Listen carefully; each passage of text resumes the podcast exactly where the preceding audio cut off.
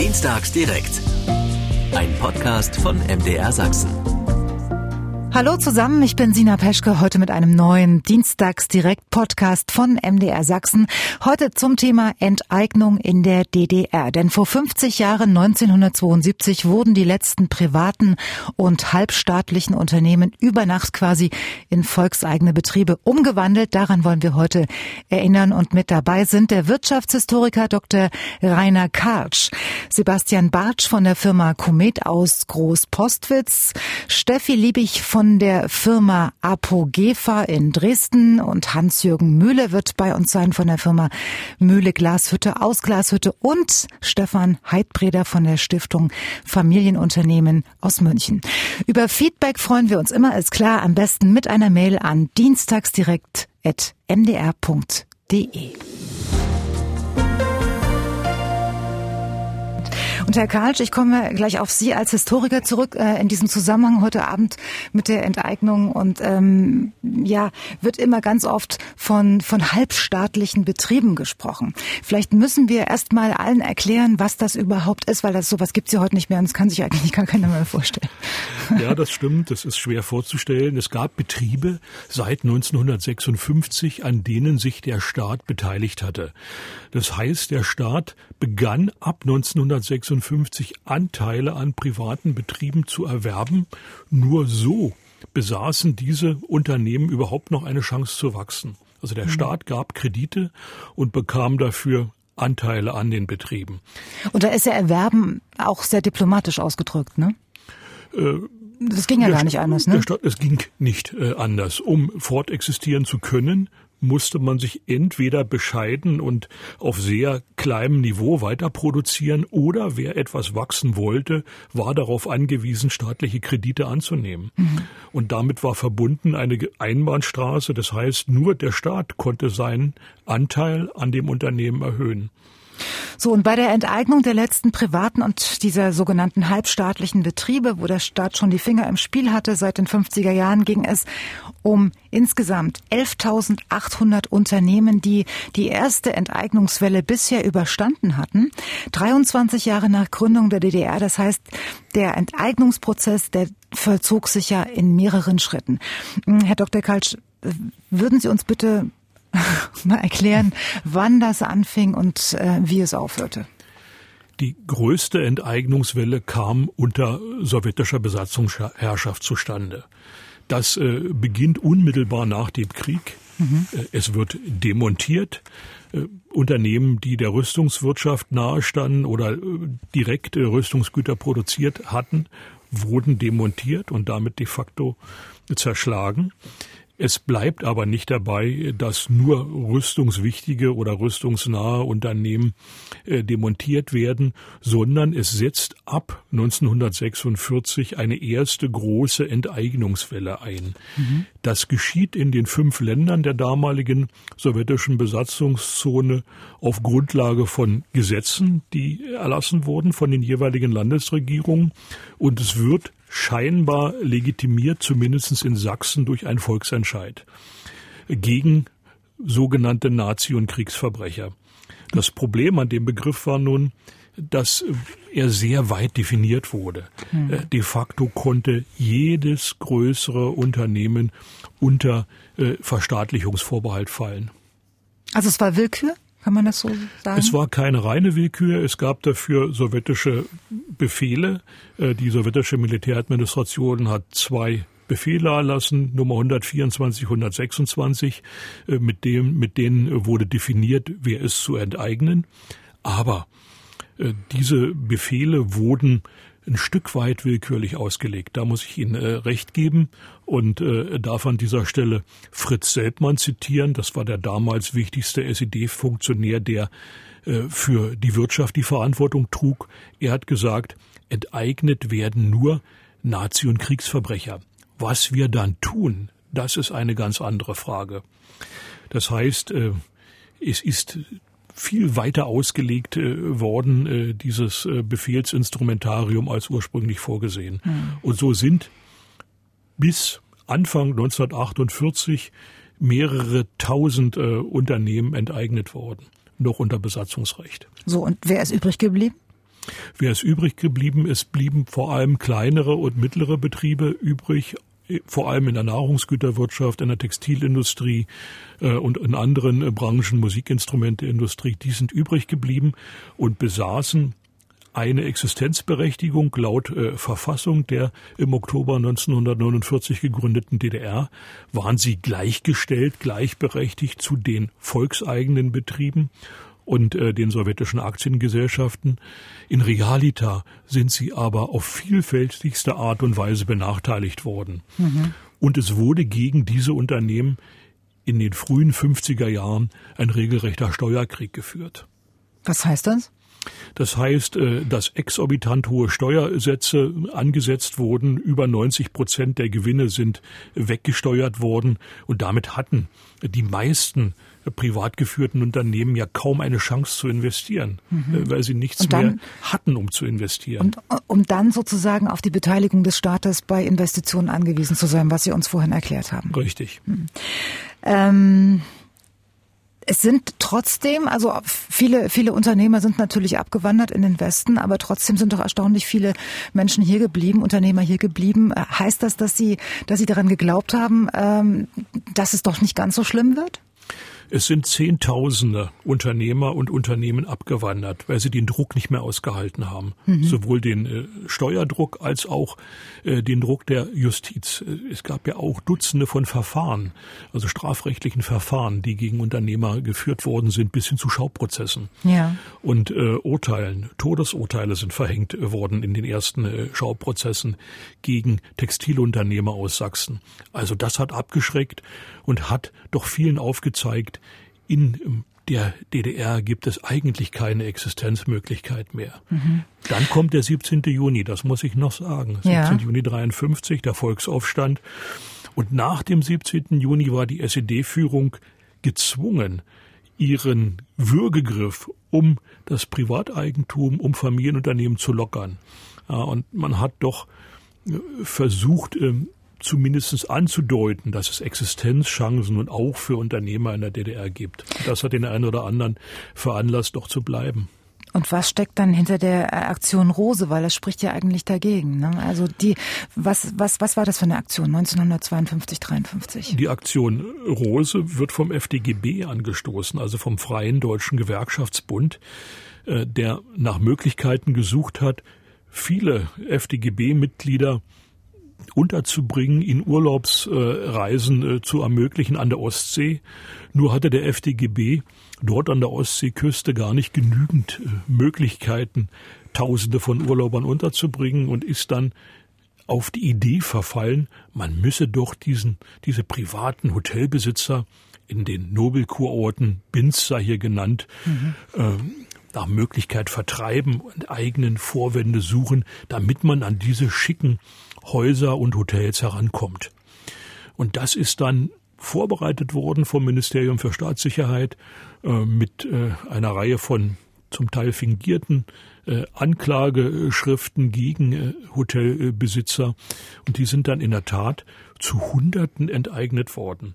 Und die enteigneten Immobilien und Hotels äh, sind dem FDGB dann als äh,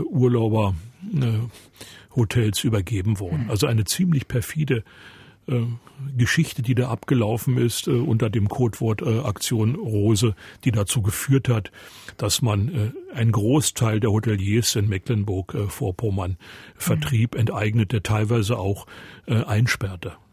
Ich finde das total interessant, wie Sie das erzählen, weil das alles hat ja in unseren Geschichtsbüchern nicht stattgefunden äh, im Osten und äh, erst jetzt erfährt man Details über diese Zeit.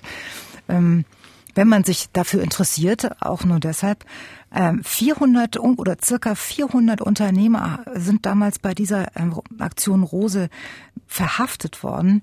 Was ist aus denen geworden?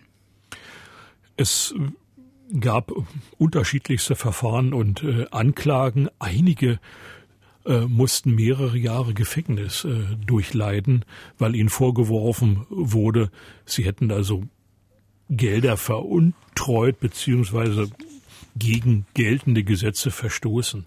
Also die Wirtschaft der DDR in den frühen 50er Jahren ist schon sehr stark äh, mit einem Regelwerk überzogen worden und da gab es sogenannte Normfallen. Das heißt, jeder wusste, man kann eigentlich diesen äh, Gesetzen nicht äh, entsprechen und das wurde toleriert.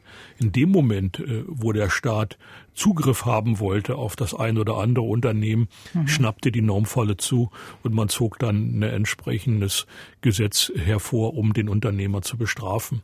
Das führte eben zum Verlust des Eigentums und im Extremfall auch zu Gefängnisstrafen. Ähm, Herr Dr. Karlsch, wie, ich, ich habe mich informiert und in dem Zusammenhang ähm, einen interessanten Aspekt gefunden. Angeblich soll Honecker in dem Zusammenhang von einer freiwilligen Aktion gesprochen haben, was die Enteignung anbelangt. Sie meinen die Enteignung 1972? 72, ja. ja also gut, vielleicht, vielleicht machen wir erstmal die letzten 20 Jahre, bevor wir es. wir haben ja noch 20 Jahre, genau. Ja, von 1953 bis 72. Was, was ist da passiert in diesem Zusammenhang? Ja, wir sprachen bereits äh, darüber, dass nach dem Volksaufstand des 17. Äh, Juni die SED-Führung ihren Griff auf die Privatindustrie etwas gelockert hat mhm. und ab 1956 anbot, dass sich der Staat beteiligt.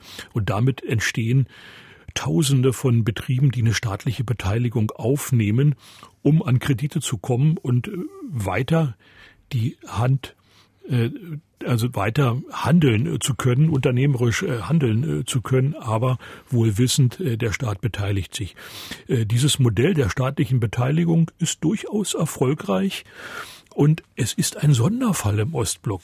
Es gab in keinem anderen sozialistischen Staat in den 60er Jahren noch Industriebetriebe, die sich in staatlicher Hand befanden, beziehungsweise äh, die als sogenannte staatlich beteiligte Betriebe existierten. Da war die DDR ein Sonderfall. Und das hängt ein Stück weit mit der Ulbrichtschen Wirtschaftspolitik zusammen, mit den Wirtschaftsreformen, die 1963 begannen und dazu führen sollten, diese doch sehr unflexible Planwirtschaft ein Stück weit besser zu machen. Äh, die Reformen laufen bis 1970, 71, dann versanden sie im Wesentlichen, weil es die SED-Führung nicht äh, vermocht hat, ihr Monopol, ihr, ihren Herrschaftsanspruch einzuschränken. Also man wollte auch weiterhin das Sagen in der Wirtschaft haben und äh, alle äh, wichtigen Entscheidungen sollte das Politbüro treffen und das konnte äh, mit äh, privaten Eigentümer auf der anderen Seite äh, nicht funktionieren. Woher kam denn der entscheidende Impuls, 1972 diese Enteignungswelle zu starten, die letzte? Die DDR befand sich 1970, 71 in einer Wirtschaftskrise. Es gab Stromabschaltungen, es war eine Energiekrise, äh, die äh, mit äh, Ulbrichts Wirtschaftspolitik zu tun hatte und es gab eine zunehmende Unzufriedenheit in den Betrieben. Prämien wurden nicht gezahlt, es kam zu Streiks und all dies führte dazu, dass Ulbricht in die Kritik kam, dass seine Wirtschaftspolitik kritisch gesehen wurde. Er ist ja dann noch abgelöst worden von Honecker mit äh, Wissen Moskaus beziehungsweise mit ausdrücklicher Unterstützung von äh, Brezhnev, äh, dem starken Mann in äh, Moskau. Mhm. Und in diesem Zusammenhang ist auch im Vorfeld der Ablösung von Ulbricht äh, darüber gesprochen worden, ob es noch länger gut sei, Betriebe mit staatlicher Beteiligung oder gar Privatbetriebe in der DDR fortexistieren zu lassen. Da gab es sowohl einen äh, Druck aus Moskau, eine letzte Verstaatlichungswelle zu beginnen, als auch mh, innerhalb äh, der SED-Führung eine Diskussion, wie man Blitzableiter finden könne. Damit äh, ist gemeint, man suchte nach Schuldigen für mhm. die Wirtschaftskrise und fand sie in den Kapitalisten, in den Unternehmern, äh, die also zu Störungen im Wirtschaftsprozess beigetragen hätten und die auch äh, mehr Geld verdienten als andere in der DDR und da ist mhm. auch Sozialneid geschürt worden. Und Ganz trotzdem sprach Herr Honecker, wie ich vorhin schon gesagt hatte, von einer freiwilligen Aktion. Wie passt das am Ende zusammen? Ja, das war durchaus äh, taktisch nicht ungeschickt von Honecker und Co., nicht selbst diese Aktion zu initiieren, sondern zum Schein die Blockparteien, also sprich die CDU und die LDPD vorzuschicken. Äh, gerade äh, die liberaldemokratische äh, Partei war ja diejenige, wo relativ viele Unternehmer organisiert waren. Und darum hat man die Parteiführung der LDPD gebeten, ähm, mit äh, Unternehmern äh, zu sprechen, Druck auszuüben und äh, ihre Mitglieder zu einem freiwilligen Verzicht auf ihre Unternehmen zu veranlassen. So ganz freiwillig ist das nicht geschehen. Hinter den Kulissen ist da viel Druck ausgeübt worden, zum Teil natürlich auch über die Staatssicherheit sind der Unternehmer schwerst äh, bedrängt äh, worden, so dass sie gar keine andere Chance mehr hatten, als zu unterschreiben und äh, anzubieten, dass ihre Anteile dem Staat verkauft werden können. Das sind also ziemlich bittere Geschichten, die da abgelaufen sind im Vorfeld äh, des äh, Parteitages der LDPD. Nun äh, wissen wir aus vielen ähm, Geschichten äh, und äh, Erlebnissen, dass einige frühere Eigentümer automatisch Betrieb, nenne ich automatisch, aber Betriebsleiter geblieben sind. Andere wiederum nicht. Gab es da ähm, ein Regelwerk oder wie, wie ist man da verfahren? Es gab da kein Regelwerk. Es, es war der Deal, dass man äh, den Unternehmern angeboten hat, ihr verkauft eure restlichen Anteile dem Staat, dafür bekommt ihr aber zumindest die Chance, als Direktor eines volkseigenen Betriebes weiterzuarbeiten. Und ungefähr drei Viertel aller angesprochenen Unternehmer ist auf diesen Deal tatsächlich eingegangen. Mhm. Ja, um noch äh, einige Jahre zumindestens an der Spitze des ehemals eigenen äh, Betriebes bleiben zu können. Wo hätte man sonst auch so viele Leute hernehmen? Können, so oder? ist es das Weil Fach. Wie viel hatten wir? 11.800 Unternehmen? 11.800 Unternehmen, das waren nicht alles Industriebetriebe, sondern ja. das waren zum Teil auch ähm, Handwerksbetriebe, aber dieses Fachwissen war schlicht und ergreifend unersetzbar. Mhm. Trotzdem hat es hunderte von Fällen gegeben, wo Unternehmer, die dem jeweils örtlichen Parteisekretär, äh, der dort das Sagen hatte, nicht passten und die dann auch gleich ähm, das Handtuch werfen mussten, weil sie den Druck nicht mehr ausgehalten haben. Es gab auch einzelne, äh, einige Selbstmorde. Also das war eine sehr, sehr üble Geschichte für diejenigen, die ihr Unternehmen aufgeben mussten und Familientraditionen sind damit ja zerstört worden. Entschädigung? Gab es die? Entschädigung ist gezahlt äh, worden. Äh, dafür gab es eine gesetzliche Grundlage, dass die Betriebe nicht entschädigungslos enteignet werden dürfen, sondern dass eine Entschädigung gezahlt werden muss. Allerdings hat man die Summen, äh, die dann ausgezahlt werden konnten, so heruntergerechnet, äh, dass da wirklich ähm, pro Jahr äh, nicht viel übrig geblieben ist. Also diese Entschädigungen wurden jährlich äh, ausgezahlt in Tranchen und das war sehr, sehr gering. Und vieles, was man eigentlich hätte mit entschädigen müssen, zum Beispiel geistiges Eigentum ist nie entschädigt worden, sondern das äh, fiel äh, den nunmehrigen volkseigenen Betrieben anheim kostenlos. Bastian, Sie sind ähm, verantwortlich für den Vertrieb in der Firma Komet aus Groß-Postwitz bei Bautzen, richtig? Das ist richtig, genau, ja. So, und Sie sind, also nicht Sie, sondern die ganze Firma, schon seit Ewigkeiten und heute immer noch Spezialist für Speiseeis und so, so Teigpulver. Ne? Das ist jetzt so mein, meine Erinnerung. Oft, ja, natürlich. ja. ja, und Sie, Frau Lebig, Sie sind äh, von der Firma Apogefa äh, aus Dresden und das ist, die, das ist die Pharmabranche. Richtig, ganz genau. Was haben Sie früher hergestellt? Was, was stellen Sie heute her? Ja, wir haben früher Arzneimittel hergestellt sehr breit. Heute stellen wir Arzneimittel her, vertreiben, entwickeln Arzneimittel sehr fokussiert, spezialisiert in der Urologie. Gut. Äh, also keine mm, Präparate, die man jetzt ad hoc äh, in, in der Apotheke kaufen kann, sagen, kenne ich. Zum Teil auch, aber äh, sicherlich jetzt äh, ja da urologisch schon eher spezielle Produkte. Gut. Ähm, Herr Bartsch, kommen wir erstmal zu Ihnen. Ähm, Sie ähm, gehören jetzt zur Familie, weil äh, Comet ist natürlich ein Familienunternehmen oder nicht? Ja, Comet, Comet ist ein Familienunternehmen seit 1924 ähm, in Familienhand, ähm, immer von Generation zu Generation weitergegeben. Ähm, ich gehöre zur Familie, habe quasi die ähm, mein Schwiegervater ähm, ist äh, Gesellschafter und technischer Geschäftsführer bei, bei der Firma Comet. Und ähm, so bin ich quasi in die Familie gekommen vor nunmehr ja, 18, 19 Jahren ungefähr.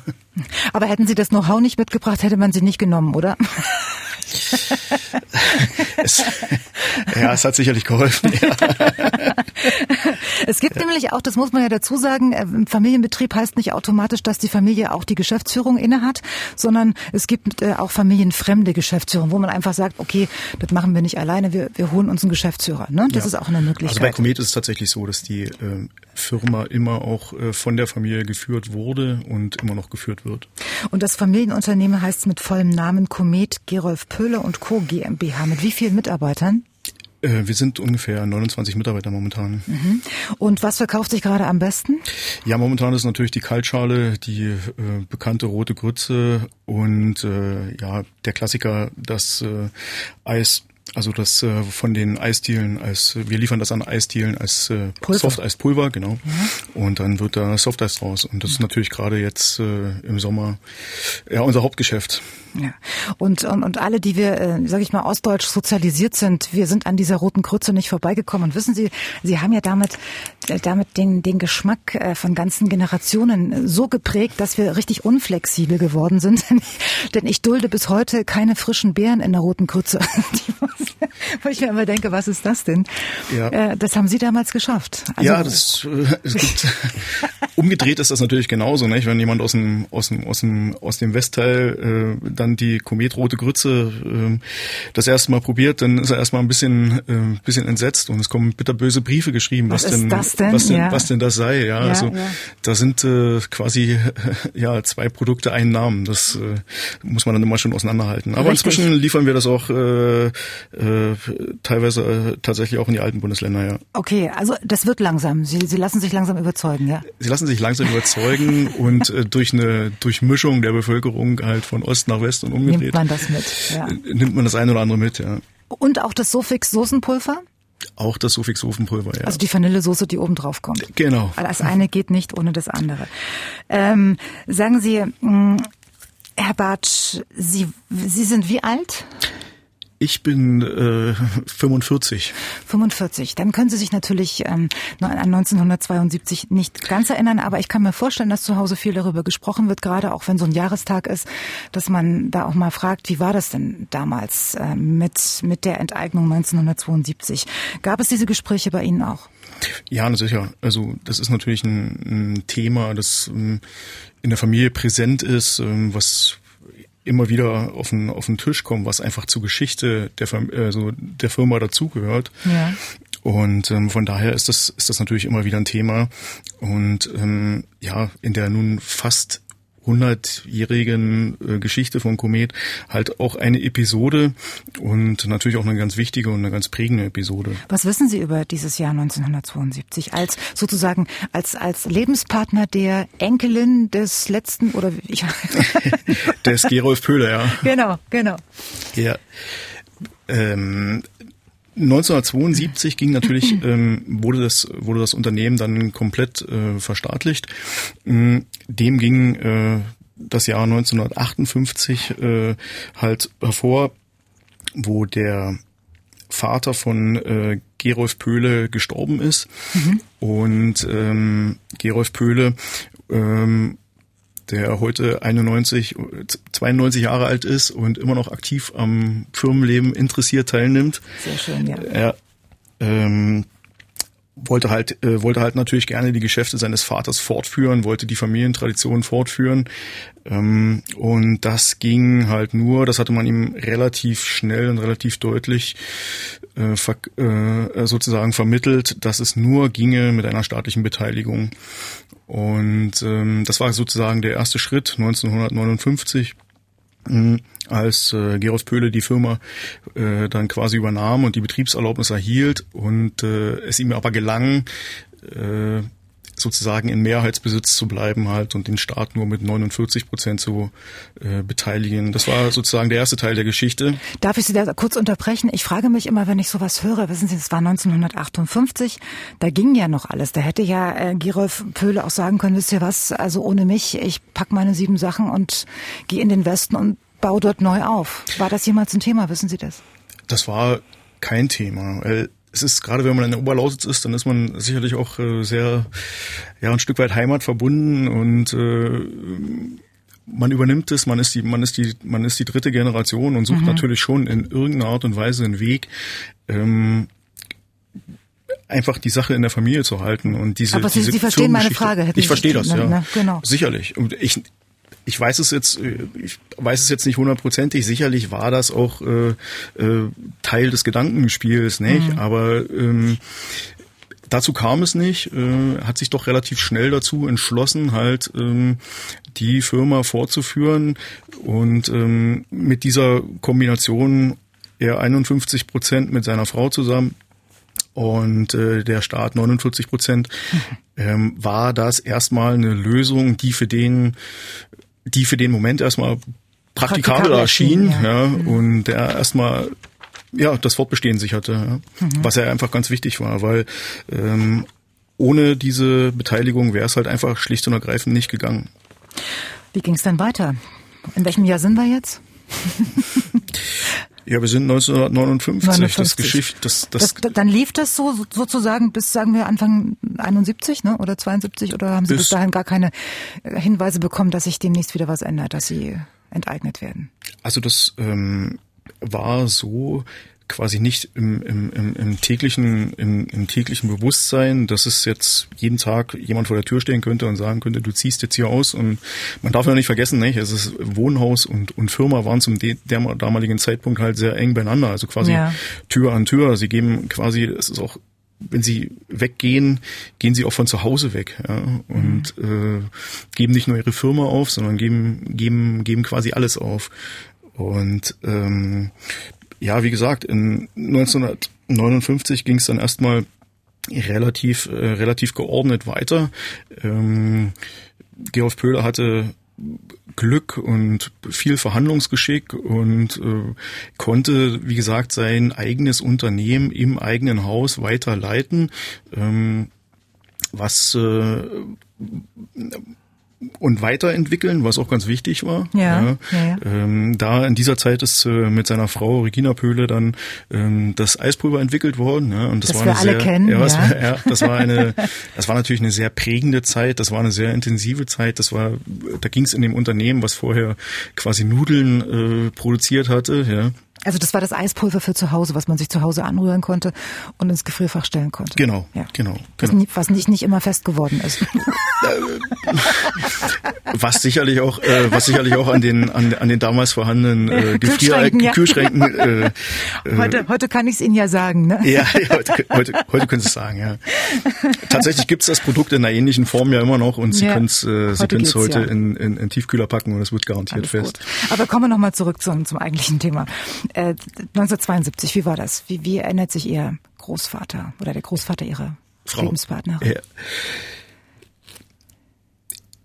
Witzigerweise, ich, äh, sprach ich mit ihm heute nochmal in Vorbereitung auf die, auf die, auf das, äh, auf unser Treffen hier heute. Genau. Und er sagte, es kam tatsächlich relativ, äh, relativ emotionslos in dem Moment und, und tatsächlich auch ein bisschen überraschend. Er selber war im Urlaub und ähm, hat es mehr oder weniger aus der Zeitung erfahren, dass es passiert ist. Und als er dann ähm, zurückkam. Er wurde in Abwesenheit enteignet? Ja, also so hat er es mir jedenfalls heute noch gesagt, ja. Ähm, der Akt selber wird dann, äh, war dann sicherlich ein anderer, nicht? Es musste unterzeichnet mhm. werden, das ist, äh, das ist, das ist keine Frage. Aber halt ähm, äh, so war's und es gab halt auch kein Zurück, nicht? Also mhm. entweder oder. Das ähm, war ähm, das war so und da gab's halt auch äh, nichts dran zu rütteln, da konnte man nicht mehr verhandeln. Mhm. Ähm, das Einzige, was da noch machbar war, halt den Schaden zu begrenzen, versuchen tatsächlich auch weiterhin die Hand über der über der Firma zu haben. Und das ist ihm eigentlich auch äh, sehr gut gelungen. Wie, wie hat er denn das äh, verarbeitet? Also äh, ist er sehr emotional oder, oder ein pragmatischer Typ? Er ist ein, er ist ein sehr pragmatischer Typ. Die, ähm, und hat äh, hat halt immer im Sinne der Familiengeschichte, immer im Sinne der Firma gehandelt. Mhm. Bis heute tut er das. Ähm, und das, äh, ja, deshalb führte halt dazu, dass er dann halt äh, mit äh, viel Arbeit, mit viel Charisma ähm, quasi auch durch diese Zeit gekommen ist und immer sozusagen seinen eigenen Betrieb weiterführen konnte im eigenen Haus. War das reibungslos oder musste er sich äh, neu bewerben? Nein, das ging wohl relativ reibungslos, ähm, was ihm zugute kam, dass sich äh, seine Mitarbeiter ähm, für seinen Verbleib ausgesprochen haben. Und Aha. angeblich ist es wohl so, dass es in anderen Firmen ähm, auch anders passiert ist, aber bei Comet war es wohl so, dass sich auch die Mitarbeiter für für den Verbleib ausgesprochen haben mhm. und ähm, dann ähm, ging das. Ja. Das ist sicherlich ähm, war das eine eine schwierige Zeit und äh, man gibt ja dann doch schon einiges an an, an ja, Autonomie auf, aber wie gesagt, nochmal, es gelang ihm halt ähm, relativ eigenständig zu bleiben und nicht in irgendwelchen äh, Kombinatsstrukturen aufzugehen, was, was die, auch nicht jedem gelungen ist. Was nicht jedem gelungen ist und was auch nicht jedem, sagen, ja. was auch nicht jedem äh, äh, sozusagen angeboten wurde oder angeboten, wenn man hier von Angebot spricht, also mhm. was nicht bei jedem möglich war. Ähm, in dem Fall ging es aber Gott sei Dank, ja, ähm, so dass es, was dann letztlich 20 Jahre später dann auch äh, ein glücklicher Umstand war, weil es halt einfacher zu reprivatisieren war ne? und nicht aus irgendeinem äh, Kombinat entflechtet werden musste. Ähm, Frau Liebig, Sie sind heute Bereichsleiterin Gesundheitspolitik und Unternehmenskommunikation bei Apogefa Arzneimittel GmbH in Radeberg. Das klingt, das klingt alles ziemlich groß. Also nicht in Radeberg, sondern in Pardon, Dresden. In Dresden, ja, Entschuldigung. Dresden, in Dresden. Ja. ja. Ja, so groß. Wir sind äh, 145 Mitarbeiter bei Apogefa, also ein gutes, schönes mittelständisches Unternehmen und Familienbetrieb, also so, dass auch äh, ja jeder jeden kennt äh, im mhm. Unternehmen, was ich sehr schön finde, was ich sehr schätze. Ja, und so großartig äh, vom, vom, von der Funktion, die Sie eben vorgelesen haben, hört sich es vielleicht an, weil da die Gesundheitspolitik drin ist. Aber ja, damit müssen sich auch mittelständische und kleinere Unternehmen äh, in der heutigen Zeit intensiver befassen, weil das einfach ein Thema ist, was natürlich unser Geschäft maßgeblich mit beeinflusst. Ja, deshalb ist das Schon sehr wichtig. Ähm, Sie ja. haben, Sie haben jetzt diesen Tag selbst so in der Firma nicht miterlebt, 1972. Mhm. Aber äh, auch das ist Thema bei Ihnen und Sie wissen genau darüber Bescheid. Wie erinnern, beziehungsweise wie erinnern sich die Zeitzeugen Ihrer Familie oder ihre, Ihres Familienunternehmens an diese Enteignung 1972? Was ist da hängen geblieben? Ja, also die sagten schon, ich selbst äh, war sechs Jahre, da kann mhm. ich mich nicht erinnern. Und äh, allerdings unser äh, Seniorchef, der Herr Dr. Christian Starke, der also 1972 der geschäftsführende Komplementär einem halbstaatlichen Unternehmen war, der äh, hat sich, also kann sich sehr gut erinnern und er hat das, was ich sehr wertvoll finde, auch äh, niedergeschrieben.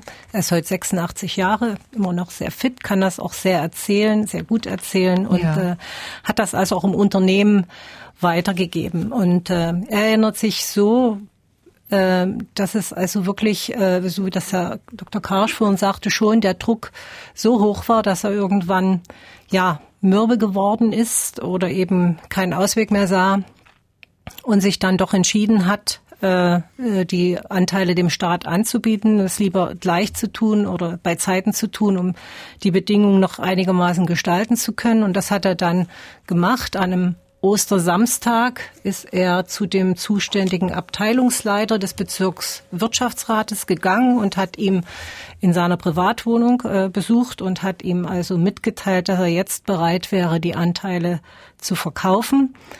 Konnte, war das dann so, dass er wirklich aus dieser Situation dann hm, besser rausgekommen ist, weil er früher auf äh, den Staat zugegangen ist? Ist die Rechnung aufgegangen? Ja, so viel früher war es nicht. Er hat aber sicherlich einiges äh, verhandeln können oder noch mit äh, äh, ja gestalten können, ähnlich wie das äh, von Komet gehört, äh, wir das gerade gehört haben. Allerdings ja. hatte äh, die Familie Starke seinerzeit schon nicht äh, keine Mehrheitsanteile mehr, schon zu Zeiten des äh, Betriebs mit staatlicher Beteiligung, Aha. die äh, ja, Apogefa schon 1960 aufgenommen hatte, aufnehmen musste, hatte die Familie Starke 30 Prozent. Ja, also da gab es also jetzt nicht die Situation, aber es gab andere Bedingungen.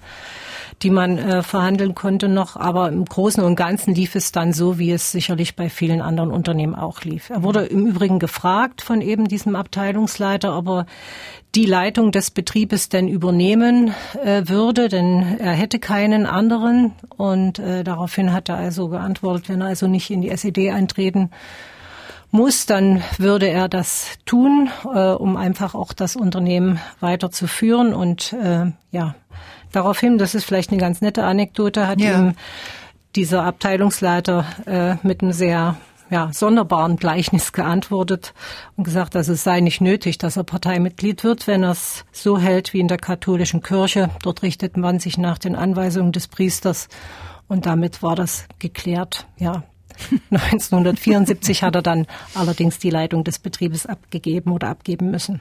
An wen? Äh, ja, an einen äh, sozusagen Betriebsdirektor. Die Apogefa fusionierte oder wurde zusammengelegt mit einer Reihe von anderen kleineren VEBs, ja, und mhm. äh, damit äh, kam dann ein Betriebsdirektor aus dem anderen VEB dazu, der dann die Leitung äh, übernommen hat. Mit wie viel Ostmark ist er dann entschädigt worden? Uh, das waren, wie Herr Karr schon sagte, über mehrere Jahre 5000 Mark, die ausgezahlt wurden. Das könnte ich aber noch mal nachgucken. Es steht in der Chronik ganz genau. Also das waren kleinere mhm. Beträge, die dann über mehrere Jahre ausgezahlt wurden. Er war auch nicht der einzige Gesellschafter, sondern mit seinen Geschwistern gemeinsam. Er war Mehrheits, also hielt die mehrheitlichen Familienanteile, aber es waren insgesamt fünf Geschwister. Und mhm. nachdem Herr Starke seine äh, Bereitschaft erklärt hat, haben natürlich auch dann, das war abgestimmt, seine Geschwister Bereitschaft erklärt, die Anteile zu verkaufen. Wie ist er dann emotional damit äh, fertig geworden?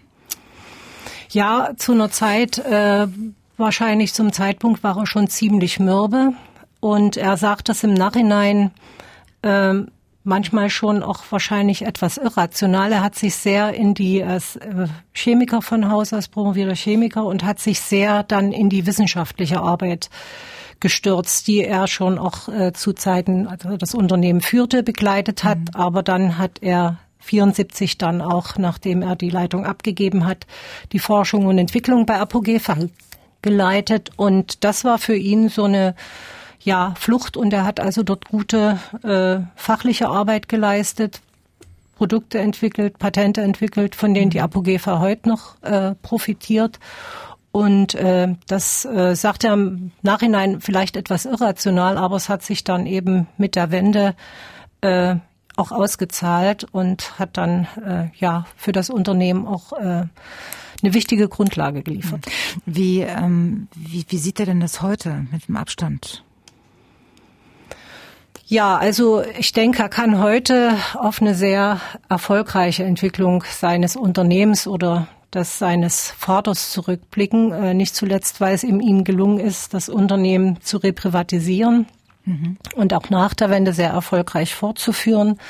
Insofern, äh, ja, sieht er das schon sicherlich an der einen oder anderen Stelle äh, emotional manchmal ein bisschen, äh, ja, will nicht sagen bedrückend, aber zumindest äh, ist es natürlich auch mit dem mit mit mit Erfahrung äh, verbunden, die er so sicherlich äh, auf die er verzichten äh, könnte, okay. aber im Nachhinein äh, ist ein positiver Mensch und sieht, was er da für eine Entwicklung am Ende mit seinem Unternehmen äh, genommen hat und äh, ja sein kleines Pomos immer, wenn er übersetzt VEB mit Vaters ehemaliger Betrieb.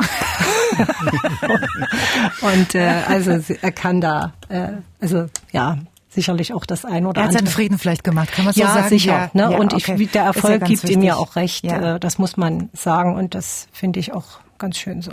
Herr Bartsch, mhm. wie ist es bei Ihrem, ich weiß es nicht, wie ich sagen soll, es ist ja nicht der Schwiegervater, sondern, sondern der Schwiegergroßvater. Der Schwiegergroßvater, ja, tatsächlich. Mhm. Wie, wie, wie, äh, wie geht's ihm heute, also mit seiner Geschichte?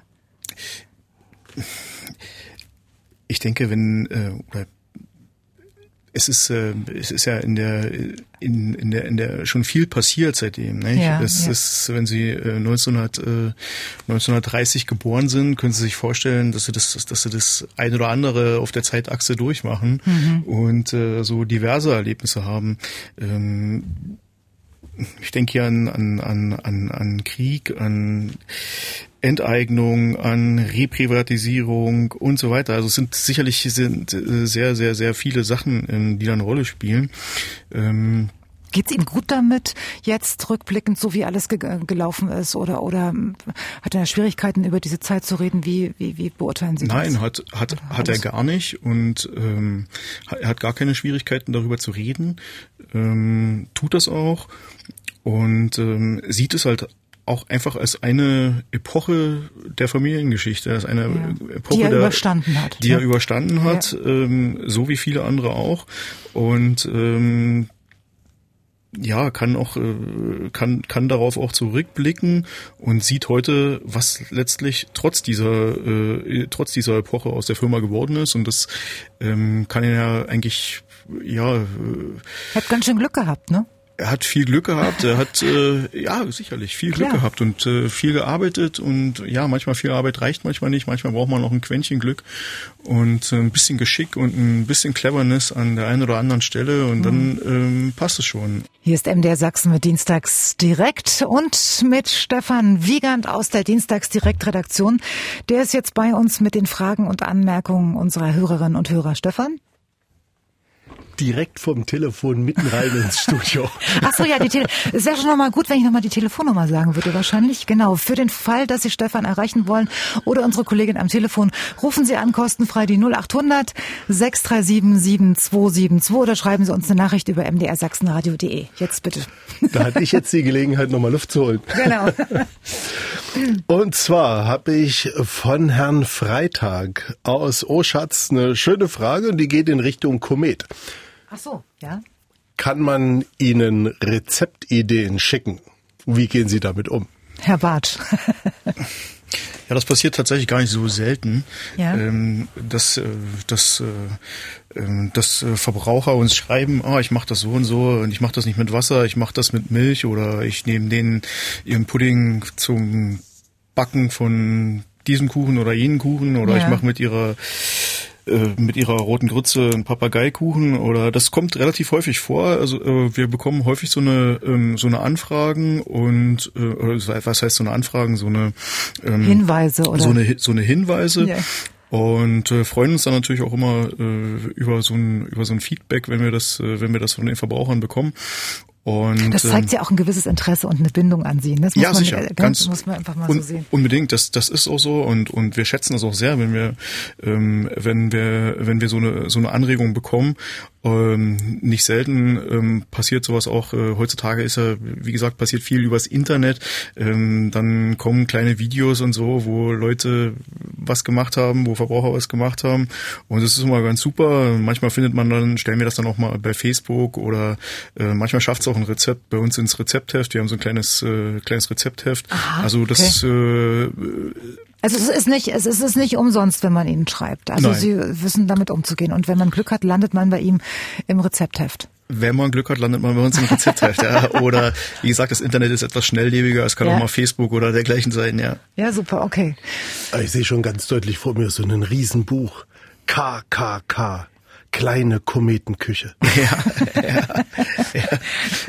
Was gibt's noch, Stefan? Eine Frage an Apogeva beziehungsweise Frau Liebig. Frau Liebig. Ähm, wie sieht es eigentlich bei Ihnen mit Fachkräften aus? Bilden Sie auch aus? Welche Berufe sind da mit im Portfolio? Ja, also Fachkräfte werden in unserem Bereich gesucht, gerade äh, ja natürlich alles, was Pharmazie und Medizin anbelangt äh, und äh, aber natürlich auch die Wirtschaftswissenschaften oder äh, ja Bachelorstudiengänge oder ähnliches in dem wirtschaftlichen Bereich. Und äh, ja wir bilden insoweit aus, als dass wir auch äh, na, äh, Studien unterstützen, duale Studien zum Beispiel aktuell oder Trainee-Programme anbieten für Hochschulabsolventen, also gerade junge Pharmazeuten unterstützen da auch äh, ja und sind glücklich und freuen uns, wenn es der ein oder andere äh, schafft, dann auch äh, sozusagen bei uns zu bleiben oder zu uns zu kommen, wie das äh, jüngst äh, jetzt äh, passiert, äh, mehrfach ist und das ist natürlich schön, ja. Also Naturwissenschaften, Pharmazie, Medizin und auch Wirtschaft, äh, das sind so die Themen. Mhm. Danke. Und Frau Stefan? Sterling aus Leipzig hat noch eine Frage. Würden Sie eigentlich wieder, das haben Sie es gerade gesagt, dass junge Leute bei Ihnen anheuern und beziehungsweise dabei bleiben, würden Sie eigentlich nochmal den Weg in ein Familienunternehmen suchen und dort sich beruflich niederlassen? Ja, also äh, ich bin seit 1991 bei Apogefa. Ich bin direkt nach meinem Studium, damals noch im Außendienst, war eine ganz spannende Zeit, war ja vieles im Umbruch, äh, habe ich dort begonnen und äh, habe also wirklich die Vorteile und auch ja die die Werte eines Unternehmens äh, wie Apogefa eines Familienunternehmens äh, ja schon schätzen gelernt und äh, fühle mich da sehr wohl und äh, das würde ich auf jeden Fall wieder tun. Ja, nicht zuletzt, wie gesagt, sonst wäre ich wahrscheinlich nicht so lang. Und äh, noch dabei. eine Frage. Vielleicht, ähm, vielleicht können wir die Frage auch nochmal Herrn Barth stellen. Ja. Ähm, hätten so. Sie sich nicht in, äh, in die Enkelin von, äh, von Gerolf Püller, ja. genau, Püller äh, verliebt, äh, würden Sie auch wieder in ein Familienunternehmen gehen? Ich denke ja. Also ich äh, es hat natürlich Vor- und Nachteile, so ein Familienunternehmen, aber auch äh, viele Vorteile und man äh, ist sehr nah an allem dran, sehr nah an Entscheidungen, ähm, beschäftigt sich viel weitreichender in seinem Aufgabenfeld, als dass man, wenn man irgendwo anders in eine, meinetwegen in eine x-beliebige Firma mit, äh, mit 100 Abteilungen und äh, wo sich Abteilungen verwalten, um andere Abteilungen zu verwalten, das äh, ähm, hat man alles in, in so einem Familienunternehmen nicht. Man muss sicherlich auch eine ganze Menge aushalten, weil man sehr nah dran ist. Aber das ist eben auch ein Vorteil und ähm, ja, das macht eigentlich, das macht eigentlich großen Spaß und ähm, ich würde es auf jeden Fall wieder tun, ja klar. Ja, sehr gut. Stefan? Anknüpfend an den Erfolg der deutschen Nationalmannschaft vielleicht noch die Frage, verkaufen Sie Komet-Produkte oder beziehungsweise Produkte von Apogefa mittlerweile auch hm, in die alten Bundesländer Richtung Westen oder ist Ihr Markt so ein bisschen als Claim abgesteckt, dass man da immer noch nach wie vor so seine Handelspartner im ostdeutschen Osten. Raum hat? Mhm. Frau Liebig? Ja, ich fange gerne an. Ja. ja, also wir sind äh, bundesweit aufgestellt, mittlerweile auch also international, aber bundesweit seit äh, 1994 haben wir den äh, Vertrieb und die Vermarktung in äh, Gesamtdeutschland aufgebaut und äh, sind da. Also da gibt's jetzt keinen Unterschied mehr, dass wir sagen können, unser Hauptumsatzanteil ist in den neuen Ländern oder alten Ländern. Das ist mittlerweile äh, marktgerecht sozusagen. Was und verkauft sich am besten, wenn ich fragen darf? Also nach wie vor unser Hauptprodukt ist äh, ein Produkt gegen Harninkontinenz überaktive Blase. Das ist von Apogefa selber entwickelt worden. Mhm und äh, ist von uns auch in verschiedenen Darreichungsformen weiterentwickelt worden und hat insofern nach wie vor für uns eine große Bedeutung. Kennt man das? Ja, es ist ein verschreibungspflichtiges Produkt. Mhm. Ich darf das jetzt wahrscheinlich aus heilmittelwerberechtlichen Gründen nicht nennen, mhm. aber äh, ich denke, es gibt äh, ja, es gibt es also für Erwachsene, für Kinder und es hat auch in den alten Ländern einen sehr großen Zuspruch gefunden. Wir haben dort sehr gute Marktanteile, weil es einfach ein tolles Produkt ist. Wir sprechen heute über die Enteignung, die letzte Welle der Enteignung 1972 in der DDR. Das ist jetzt genau 50 Jahre her und äh, wir sprechen mit den Nachfolgern der Unternehmer, die damals diesen Tag als einen ja unvergesslichen Tag in ihrem Leben ähm, abgespeichert haben und vor allen Dingen auch, wie sie es heute erleben, wenn sie zurückschauen auf ihre Geschichte und die Geschichte des Unternehmens. Und wir waren ähm, an dem Punkt, dass wir gesagt haben, okay, wir haben jetzt 72 besprochen und wir kommen jetzt an den Punkt, ähm, herauszufinden, wie äh, wie es passiert ist, dass die ehemaligen Unternehmer oder beziehungsweise die Nachfolger ihre Betriebe nach 1989 zurückbekommen haben. Frau Liebig, wie lief das denn bei der Apogefa in Dresden? War das ähm, ja eine, eine schnelle Sache oder mussten Sie kämpfen? Gab es zwischendurch andere Eigentümer? Das hat man ja immer wieder bei Firmen auch mal gehört, dass bis der Eigentümer wieder Zugriff, Zugriff hatte auf die Firma, dann andere Wochen noch vorher im Spiel waren. Wie war das bei Ihnen? Ja, also im Rückblick äh, ging das sehr, sehr schnell. Ja, also das, äh, wenn man sich diese ganze Chronologie des Neubeginns damals anschaute, ja. es war so, dass äh, der Herr Dr. Christian Starke äh, schon sehr früh sich entschlossen hat. Äh, da war sicherlich auch von großem Vorteil, dass er eben im Unternehmen geblieben ist als Forschungsleiter, aber wie er sagt, eben äh, im Unternehmen überwintert hat.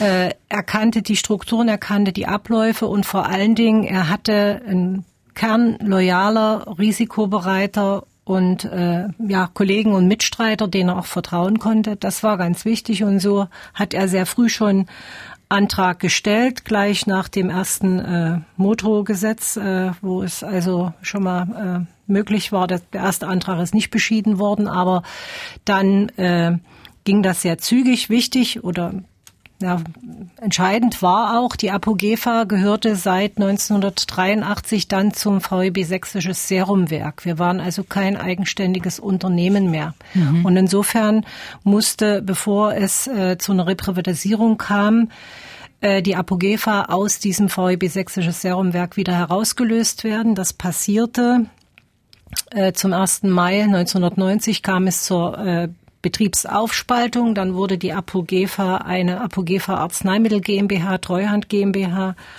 Und äh, der Dr. Starke hat dann äh, verhandelt mit der Treuhand eigentlich wenige äh, Monate, also vom äh, Dezember 1990 ja bis hm. Februar 1991 liefen die Verhandlungen. Ne, das ist im Rückblick gesehen sehr, sehr kurz. Er berichtet auch von sehr konstruktiven Verhandlungen mit der Treuhand. Und er hat das Unternehmen dann auch nicht zurück äh, übertragen bekommen. Das hätte tatsächlich länger gedauert, weil dann auch noch eine gesetzliche Grundlage fehlte. Er hat es äh, zurückerworben.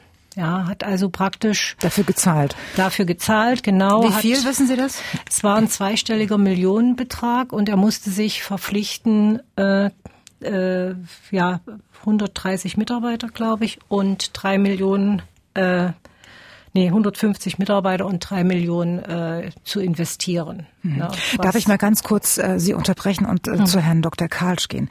Herr Dr. Karlsch, war, war das eine eine übliche Vorgehensweise, dass man zweistellige Millionenbeträge für seine ja, ursprünglich äh, eigene Firma bezahlen musste, um sie zurückzubekommen? Das war eher eine Ausnahmesituation. Der Fall äh, Apogefa ist auch nicht typisch. Es äh, ging, äh, wie gerade geschildert wurde, in diesem Fall recht schnell, weil Dr. Starke sich gesagt hat, er lässt sich auf ein langwieriges Reprivatisierungsverfahren äh, gar nicht ein, sondern er kauft äh, sein Unternehmen äh, zurück. Aber das versteht man doch nicht. Das, das versteht man nicht. Das hängt aber damit zusammen, dass es verschiedene gesetzliche Grundlagen für die Reprivatisierung gab. Es ist bereits erwähnt worden, im Frühjahr, im März 1990 erlässt die Modrow-Regierung ein sogenanntes Unternehmensgesetz. Damit haben alle ehemaligen Eigentümer, die 1972 enteignet worden sind, die Möglichkeit, ihre enteigneten Betriebe wieder zurückzuerwerben. Und da äh, steckt schon drin, äh, dass sie die Anteile, äh, die sie damals an den Staat abgegeben haben, zurückkaufen sollten. Ja, also dafür waren schon einige tausend, einige zehntausend nunmehr äh, D-Mark notwendig, um die alten Firmenanteile zurückzukaufen. Das hat erstaunlich gut funktioniert. Im Frühjahr, Sommer 1990 sind Tausende von Anträgen auf Reprivatisierung gestellt worden. Dann aber im Herbst, im September 1990 erlässt die Volkskammer ein sogenanntes Vermögensgesetz. Dieses Vermögensgesetz soll dazu beitragen, Teilungsunrecht zu heilen. Äh, es gab ja auch wir haben darüber schon diskutiert, Tausende von Unternehmern, Unternehmerinnen, die geflüchtet sind, die die DDR verlassen ja, haben in ja. den 50er äh, Jahren, äh, die hatten mit diesem neuen Gesetz vom September 1990 auch die Möglichkeit, Unternehmensanteile zurückzubekommen. Und nun haben sie halt zwei Gesetze gehabt, die nicht unbedingt kompatibel waren und die auch erst harmonisiert werden mussten. Das wiederum hat bei der Treuhandanstalt beziehungsweise bei den Treuhandniederlassungen in den ehemaligen DDR-Bezirken zu einer de facto Reprivatisierungsblockade geführt. Man wusste also gar nicht genau, hm, welches äh, Gesetz kommt jetzt in Anwendung. Die Durchführungsbestimmungen fehlten teilweise noch. Also es gab da eine äh, gewisse Unsicherheit, wie geht man mit diesen Reprivatisierungen jetzt eigentlich um. Und das hat, äh, hat diesen Prozess der Reprivatisierung, der bei Apogefa sehr schnell gelaufen ist, bei vielen anderen aber doch deutlich verlangsamt und erschwert. Ich glaube, jetzt, wo habe ich es denn, wo habe ich es denn? Ich glaube, ähm, Herr Bartsch, waren Sie nicht das erste ja. Unternehmen? Also Sie waren doch das erste Unternehmen, was in Deutschland äh, in den Privatbesitz zurückgegangen ist, oder? Als also Familienunternehmen. Für Deutschland weiß ich Äh, es nicht. für Ausland- Gesichert, gesichert ist es, äh, gesichert ist es für, äh, ist es für Sachsen. Ja. Ähm, da war es äh, tatsächlich das, das, das erste Unternehmen, was äh, reprivatisiert wurde. Ja. Wie war das bei Ihnen damals? Das äh, war natürlich, äh, ja, also eine Entscheidung, die getroffen werden musste. Ähm, stellen Sie sich vor, äh, Sie sind gut gut 60 und äh, fangen jetzt eventuell nochmal ganz von vorne an, kaufen Ihren eigenen Betrieb zurück, weil auch Comet äh, wurde zurückgekauft, also nicht einfach zurückgegeben, sondern Was haben Sie wo- gezahlt? Das kann ich Ihnen nicht sagen. Ich weiß, ich, ich weiß es nicht. Äh, könnte ich in Erfahrung bringen, aber ich, ich Ja. weiß es nicht. Ähm, ähm, keine drei Millionen, aber es war schon eine Summe, die gezahlt werden musste. Und ähm, das ist sicherlich in, in, in dem Moment äh, schon sehr problematisch, weil Sie müssen sich vorstellen, äh, Sie kaufen ihre Firma zurück, zahlen die Firma, müssen gleichzeitig äh, müssen gleichzeitig investieren, um, um am, am neuen Markt sozusagen Bestand zu haben. Weil die Ausstattung war nicht auf der Höhe der Zeit. Die Ausstattung, ja- die Ausstattung nicht auf der Höhe der Zeit war und tatsächlich auch der ähm, ähm, die Produkte halt nicht mehr gefragt waren, ja, also weil es für viele für viele Menschen erstmal logischerweise halt interessanter war, äh, Produkte aus dem Westen zu kaufen und Ostprodukte ja doch erstmal in den Regal standen, ne? und ähm, das ist natürlich eine Sache, die passt erstmal nicht zusammen. Ja? Sie müssen Geld ausgeben, sie müssen Geld investieren. Ähm, auf der anderen Seite fehlt den Absatzmarkt, also ja. da also Sie waren, waren Sie sich dieses Risikos ähm, be bewusst? Waren Sie so vorausschauend, dass Sie gesagt haben, wir müssen hier erstmal eine, einige Jahre wahrscheinlich überbrücken oder überstehen, weil ja die Orientierung auf ähm, Westprodukte Ja. war sie für Sie absehbar? Das war, ähm, das war zum damaligen Zeitpunkt tatsächlich absehbar und ähm, äh, war ja auch Tatsache. Also es, es war so, also war so Tagesgeschäft, ja. Äh, war nicht, war nicht wegzudiskutieren und trotzdem hat sich äh, äh, Gerolf Pöhle damals äh, mit seiner Frau Regina und ähm, seinem Sohn ähm, Gunther Pöhle ähm, hingesetzt und ähm, haben gesagt, okay, ähm, wir möchten Komet wieder in der Familie haben. Da kam dann noch dann zu dem Zeitpunkt mein Schwiegervater dazu und dann wurde halt Komet gekauft und äh, ja, reprivatisiert. Wie schwer hatten Sie es denn vor diesem Hintergrund, den Sie schon erahnt haben in den ersten Jahren? Ja, sehr, also sehr schwer. Also es ist, ähm, sie mussten ja äh, komplett neue Produkte entwickeln. Ich meine, die, stellen Sie sich vor, Sie hatten äh, zu DDR-Zeiten hatten Sie eine Planwirtschaft. Das heißt, man hat ihnen gesagt, sie kriegen so und so viel Milchpulver jetzt meinetwegen, um um Eis herzustellen. Ja. Und dann stellen sie das Eis her und wenn sie es hergestellt haben, dann wird's verkauft. Und ähm, da alles, was hergestellt wurde, verkauft wurde, ist das eben auch kein Problem. Nicht? Das ist, hatte sich dann drastisch geändert. Es geht bei einfachen Sachen vor. Wo los, wo bekomme ich jetzt das Milchpulver? Zum Beispiel jetzt, ja. Und dann gibt's ja viel, viel, viel mehr Produkte. Also sie müssen die Beschaffung regeln, sie müssen die Produktion regeln, sie müssen sich auf neue Gesetze, auf neue Bestimmungen einstellen, sie müssen Mitarbeiter, äh, Mitarbeiter bezahlen und beschäftigen. Und das ist ähm, eine Sache, vor der ich sehr, sehr, sehr, sehr große Hochachtung habe. Wie lange hat es denn gedauert, bis Sie wieder so in, in gewohnten, erfolgreichen Bahnen waren?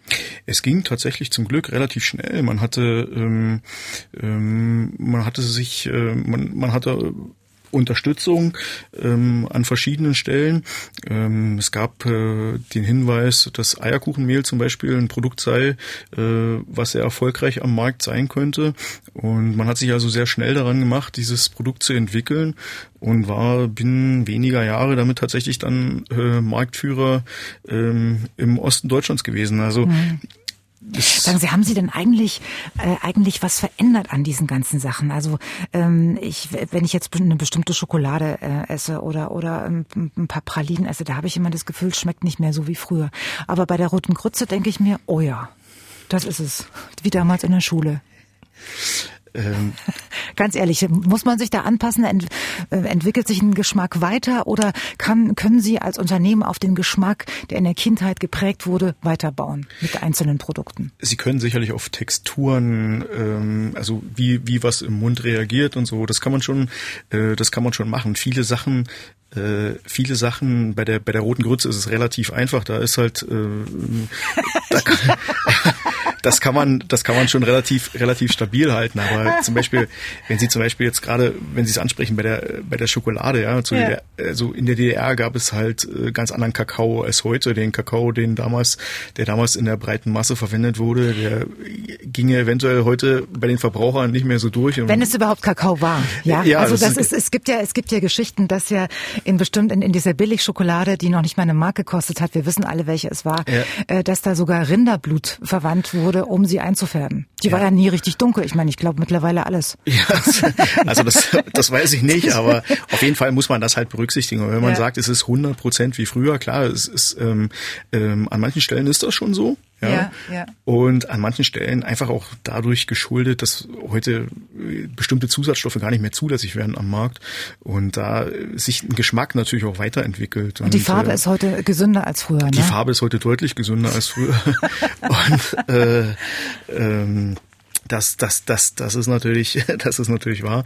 Und äh, man muss heute ganz andere, ganz, ganz andere Richtlinien äh, da beachten, gerade in der Lebensmittelindustrie. Ja, das, das ist wohl wahr. Ja. Ähm, Sie sagten zu Anfang der Sendung, äh, dass äh, es nicht äh, leicht ist, aber dass es jetzt vorwärts geht mit der Ausbreitung von Ostprodukten auch äh, in westdeutschen Bundesländern. Wie, wie kommen Sie da voran? Erzählen Sie es uns. Ja, das ist das ist ein Weg, der sehr, ähm, sehr langsam geht, ähm, ähm, was was die, was die, was die Produkte angeht, sind die doch hauptsächlich tatsächlich in, in ostdeutschen Supermärkten zu finden, ähm, weil es nicht ganz so einfach ist, jetzt Listungen in äh, deutschlandweit zu bekommen und äh, Supermärkte da halt bestimmte Anforderungen stellen, ähm, die ein relativ kleines äh, Unternehmen nicht immer so erfüllen kann, vielleicht wie starke Mitbewerber, aber Stück für Stück ähm, funktioniert auch das. Und ähm, wie gesagt, dank des Internets ähm, äh, wird es heute deutlich leichter und ähm, wir verschicken jeden Tag, also Dutzende Pakete, äh, auch im Westteil Deutschlands, äh, mit Kometprodukten, ja, und die da gerne gekauft werden und sagen, okay, ihr habt einfach so einen klasse Pudding und wir bekommen den hier nirgends und dann wird er halt bei uns im Online-Shop bestellt und da macht die Nachbarin, hängt sich damit dran an die Bestellung und also da das ist, das sind das ist immer schön zu sehen, wenn man äh, ja. wenn man so eine Bestellung sieht, ja. Freut uns sehr zu hören, äh, dass es Ihnen äh, wirtschaftlich ähm, doch gut geht und ich, ich, ich später in der Sendung hören wir dann noch ähm, den Unternehmer Hans-Jürgen Mühle von Glashütte Mühle aus Glashütte oder Mühle Glashütte, andersrum. Ähm, genau. Und äh, dem, mit dem habe ich das besprochen. Das können Sie nachher nochmal alles nachhören. Wenn ein Unternehmer sagt, ähm, äh, es, ich kann nicht klagen, dann läuft der Laden eigentlich äh, richtig gut. Habe ich recht? Ja. Wir als urologisches Unternehmen sagen gerne, es läuft. Okay, also. ja. Gut, ja. So, ähm, Frau Liebig, ich habe gerade gehört, dass Sie, dass es Ihnen noch wichtig war, etwas hinzuzufügen zu dem, was wir gerade besprochen haben, weil uns ähm, Herr Bartsch gesagt hat, wie schwer es doch gerade für die Lebensmittelproduktion Anfang der 90er Jahre war, sich wieder zu etablieren und Fuß zu fassen auf dem Markt. Ja, ich vielleicht schon noch mal den Punkt, dass es für einen Arzneimittelhersteller also äh, dort die Situation schon anders war. Ja, also wir sind äh, in einer anderen Situation gewesen insofern, als dass die Ärzte die Medikamente ja zum, zum großen Teil und, und ja ganz, ganz überwiegenden Teil weiter verordnet haben. Also es ist ja nicht passiert, dass man sofort die Patienten alle umgestellt hat. Mhm. Und das ist sicherlich ein großer Unterschied eben zur Konsumgüterindustrie, wo es wirklich äh, die Märkte zusammengebrochen sind und wo es darum ging, äh, da auch neue Produkte zu entwickeln. Ja, das mussten wir auch. Wir mussten neue Zulassungsverfahren äh, durchlaufen. Wir mussten natürlich unsere Produkte auch neuen Qualitätsanforderungen stellen. Alles richtig. Aber im Grunde war der Bedarf nicht vollkommen zusammengebrochen, sondern die Ärzte haben äh, weiter verordnet und die Patienten sind weiter auf den Medikamenten gelaufen. Das war bloß nochmal eine Anmerkung, ja, weil das schon, schon ein ja. Unterschied ist. Äh, insofern haben wir sicherlich in dem Punkt nicht ganz so zu kämpfen gehabt äh, wie ein Unternehmen aus der Konsumgüterbranche. Wir haben sicher auch andere Herausforderungen, qualitativ, ja. regulatorisch und mhm. so weiter, das äh, gesundheitspolitisch auch. Äh, gab gerade Anfang der 90er eine Zwangsabgabe für alle Umsätze hier äh, im äh, dem Gebiet der neuen Länder und so weiter. Aber ja, trotzdem, äh, das ist sicher etwas und das können wir im Nachhinein, also sind wir ja auch sehr dankbar für. Die Ärzte haben da äh, weiter verordnet und das hat uns äh, natürlich äh, dann auch mhm. sehr viel gebracht. Danke nochmal für diese Einordnung, mhm. äh, die auch durchaus nachvollziehbar äh, ist für jemanden, der jetzt nicht die Details kennt. Äh, ich komme nochmal zurück auf unser eigentliches Thema heute Abend, nämlich die Enteignung, den 50. Jahrestag der Enteignung der letzten halbstaatlichen und privaten Unternehmen in der DDR 1972. Und äh, Dr. Rainer Karlsch ist immer noch bei uns, unser Wirtschaftshistoriker aus Berlin zugeschaltet. Hm, Herr Dr. Karlsch, ich möchte es nicht versäumen, auch noch Ausnahmen von der Regel zu besprechen, weil die gab es 1972 auch und den Namen äh, kennen wir auch alle, denn es betraf Manfred von Ardenne. Er ist sozusagen der letzten großen Verstaatlichungswelle vor 50 Jahren entkommen. Und das ähm, hatte weniger mit den guten Kontakten des Roten Barons, so nannte man ihn nämlich, nach Moskau zu tun, sondern, können Sie es uns erklären? Ja, bevor ich auf Baron Manfred von Aden zu sprechen komme und sein Privatinstitut, sei mir noch ein Gedanke gestattet, ja. den ich hier einbringen möchte. Diese Enteignungswelle vom Frühjahr 1972 sollte ursprünglich gar nicht alle industriellen äh, Familienunternehmen und äh, größeren Handwerksbetriebe betreffen, sondern sollte äh, begrenzt werden auf die wichtigsten, auf die größten. Und viele hundert, wenn nicht Tausende, sollten noch eine längere Perspektive bis Mitte der 70er Jahre behalten. Mhm. Und dann läuft äh, diese Enteignungswelle völlig aus dem Ruder, weil die Bezirksleitungen der SED äh, kampagnenmäßig anfangen, äh, Kommissionen zu schicken in die Betriebe und diesen Druck aufbauen, über den wir hier schon mehrfach in der Sendung äh, gesprochen haben, mhm. was im Endeffekt dazu führt, dass nicht 1975 die Enteignungen abgeschlossen wären, sondern bereits im Juli 1972 fast alle industriell produzierenden Familienunternehmen unterschrieben haben, ihre Anteile zu verkaufen. Es gibt wenige, wenige Ausnahmen. Einzelne Werkstattbesitzer oder auch einzelne Unternehmer, die sich standhaft gewährt haben, die bleiben in der Tat ähm, an der Spitze ihrer Unternehmen stehen. Das sind ganz wenige. Mhm. Und dann gab es ja noch Unternehmen, die so unter zehn Mitarbeiter hatten. Also richtig, Pro Produktionsgenossenschaften kannten wir PGH Friseur oder PGH Handwerk, ne? War das nicht? Äh, genau, also im Handwerk äh, blieb äh, privat Privateigentum existent, auch äh, in, im, im Dienstleistungswesen. Man durfte allerdings nicht mehr als maximal zehn Mitarbeiter beschäftigen. Und damit war natürlich auch so ein Handwerksbetrieb. ähm, ja nicht sonderlich leistungsfähig, mhm. sondern auf äh, kleine Dienstleistungen äh, begrenzt. Darf ich Sie kurz was fragen? Diese, wenn Sie sagen, dass diese Welle der Enteignung eigentlich gar nicht so geplant war, dass es sich quasi so ergeben hat, hat das was mit äh, vorauseilendem Gehorsam zu tun gehabt oder wie, wie, wie beurteilen Sie das? Ja, das war vorauseilender Gehorsam, ähnlich wie das bei der Kollektivierung der Landwirtschaft Anfang der 60er Jahre ja auch passiert ist. Hm. Es gab einen regelrechten Wetteifer äh, der Bezirkssekretäre der SED. Wer ist als erster äh, fertig? Wer kann als erster nach Berlin melden? Alle äh, privaten Unternehmer haben unterschrieben, dass sie ihre Anteile verkaufen. So, ja. kommen wir zu den Ausnahmen. Ja, eine der bekanntesten Ausnahmen, die bekannteste überhaupt, ist das Privatinstitut von Manfred von Ardenn in Dresden. Es war ja ein äh, genialer Wissenschaftsunternehmer, der schon in den 20er, frühen äh, 30er Jahren für die Reichspost äh, gearbeitet hat oder Aufträge von der Reichspost bekommen hatte und in der Fernsehentwicklung äh, revolutionäre Ideen eingebracht hat. Er hat sich dann in den frühen 40er Jahren der Kernphysik äh, zugewandt, ebenfalls für die Reichspost gearbeitet.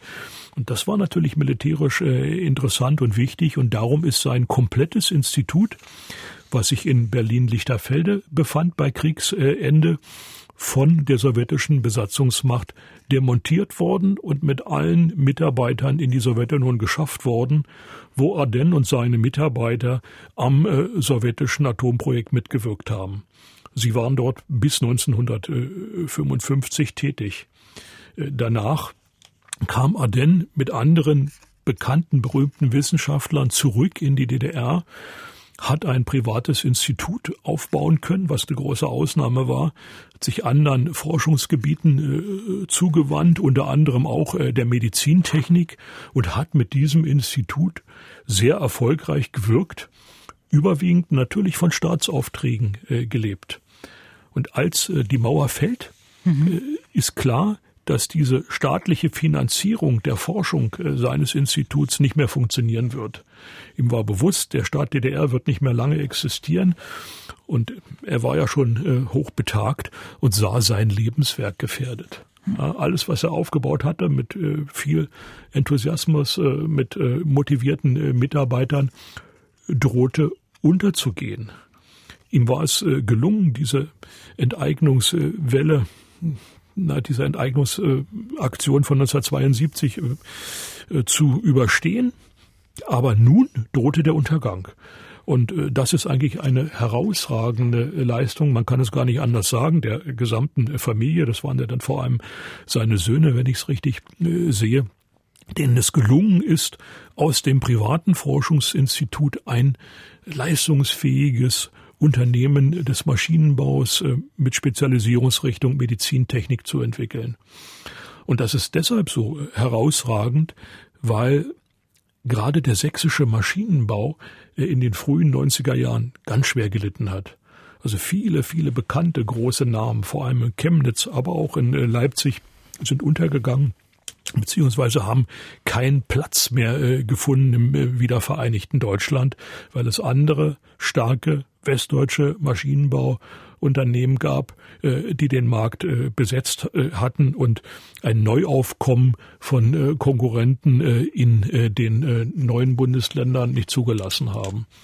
Umso erstaunlicher ist eigentlich die Erfolgsgeschichte, die dann ab Mitte der 90er Jahre in Dresden eine Fortsetzung findet. Mhm. Und dazu führt, dass äh, das äh, Unternehmen, äh, was die Familie aufgebaut hat, äh, zu den größten Maschinenbau äh, Spezialunternehmen äh, in äh, den neuen Bundesländern gehört.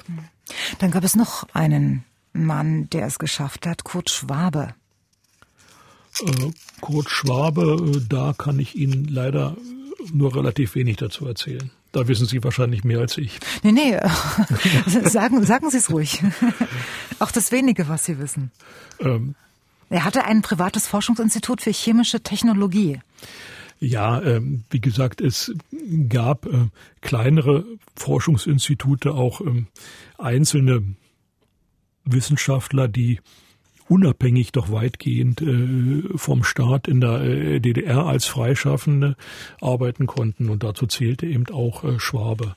Und so eine Struktur hinüber zu retten oder hineinzubringen in eine neue Wirtschaftsordnung, das war einfacher möglich, als wenn ich ein Unternehmen äh, führe mit Hunderten von Mitarbeitern, mhm. wo ich also Märkte suchen muss, wo es um Umsätze von vielen Millionen geht.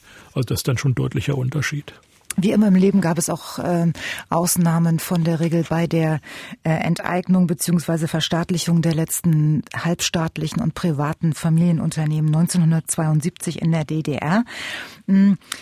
Herr Bartsch von der Firma Komet, ähm, fühlen Sie sich denn heute als Familienunternehmen in der Bundesrepublik, zum Beispiel auch was Ihre Historie anbelangt, genügend gewertschätzt?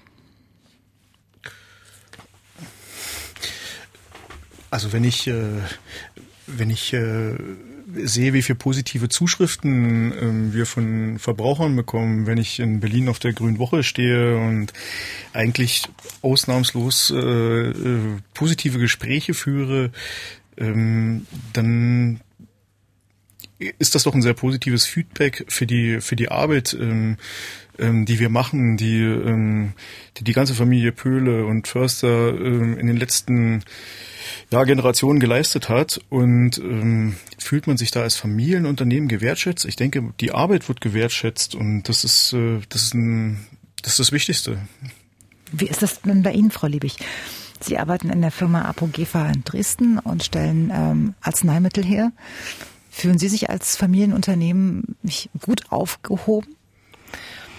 Ja, also ich kann das ähnlich beantworten, wenn ich auf ja, so die Wahrnehmung der Öffentlichkeit oder eben auch unsere Kundenärzte, Apotheker schaue, da nehmen wir schon sehr deutlich wahr, dass es äh, ja ein großes, äh, ja eine große Wertschätzung gibt und auch großen Zuspruch für Unternehmen, die eben äh, wie ein Familienunternehmen sehr auf Kontinuität setzen, wo es also auch wirklich ja die Person, die handelnden Personen, ob Geschäftsführung oder auch ja, Leitungsebene, Mitarbeiter vor Ort, dass sie also die Gesichter kennen, ja, dass also da ja auch eine gewisse Beziehung besteht. Das schätzen äh, die, die Kunden schon sehr. Das hat natürlich auch sehr viel mit Vertrauen zu tun und auch diese kontinuierliche Entwicklung. Äh, wir denken nicht in Quartalen, sondern wir denken in Generationen. Das ist etwas, glaube ich, was mittlerweile auch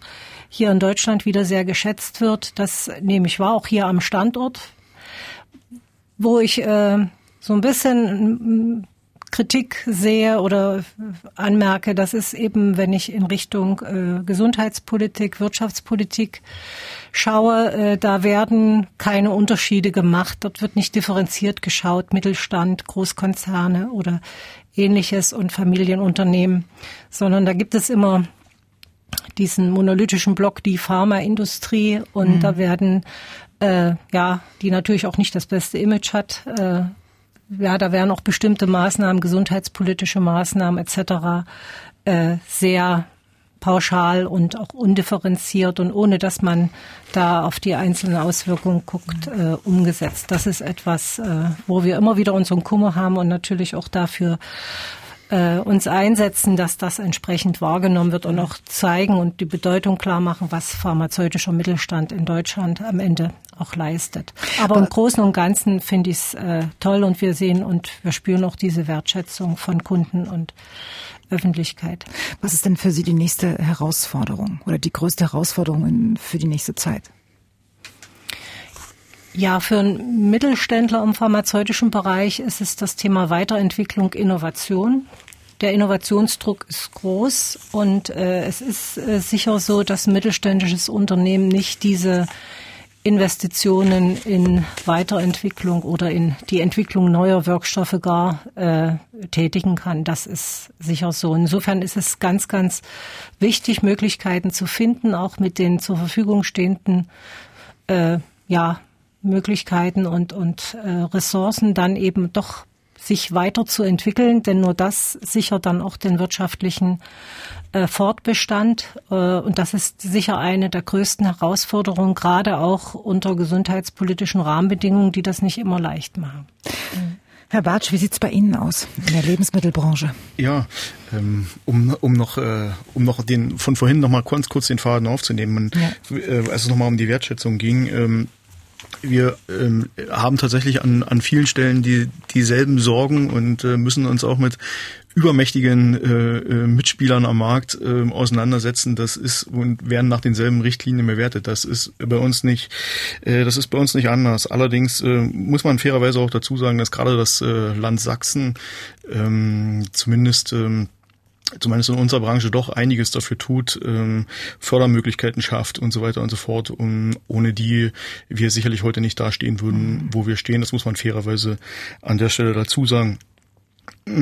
Zum Herausforderung für die nächste Zeit. Für die nächste Zeit, ja. Mhm. Die Herausforderung äh, steht so, also unsere größte Herausforderung äh, jetzt, wo wir dachten, wir haben Corona halbwegs hinter uns, mhm. ähm, ist äh, sicherlich einfach äh, aktuelle Situation an den an den Rohstoffmärkten. Ich denke, äh, Frau Liebig wird äh, da, da ähnliche ja, Erfahrungen momentan haben. Sie bekommen jeden Tag Sie bekommen jeden Tag Horrornachrichten, äh, was Verteuerung von Energie angeht, was äh, Verteuerung von Getreide, Stärken, alles, was wir so für unser tägliches äh, äh, tägliches Leben brauchen.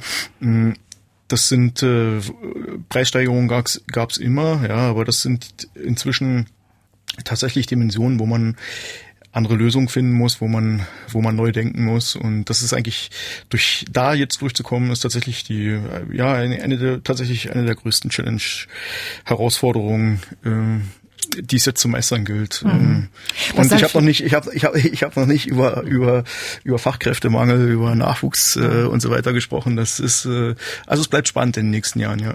ja haben, Sie, haben, Sie, haben Sie äh, ganz ganz kurz nur, ähm, haben Sie sich schon mit Ihrem Schwiegergroßvater darüber unterhalten? Wie sieht er das? Sagt der Junge, das möchte ich mal lieber nicht machen, oder wie, wie sagt er, es ist so wie bei mir damals, als ich enteignet wurde von den Problemen? Ja, so äh, er, wenn ich äh, wenn ich mit äh, wenn ich mit ihm rede, dann ist es schon so, dass er sozusagen den also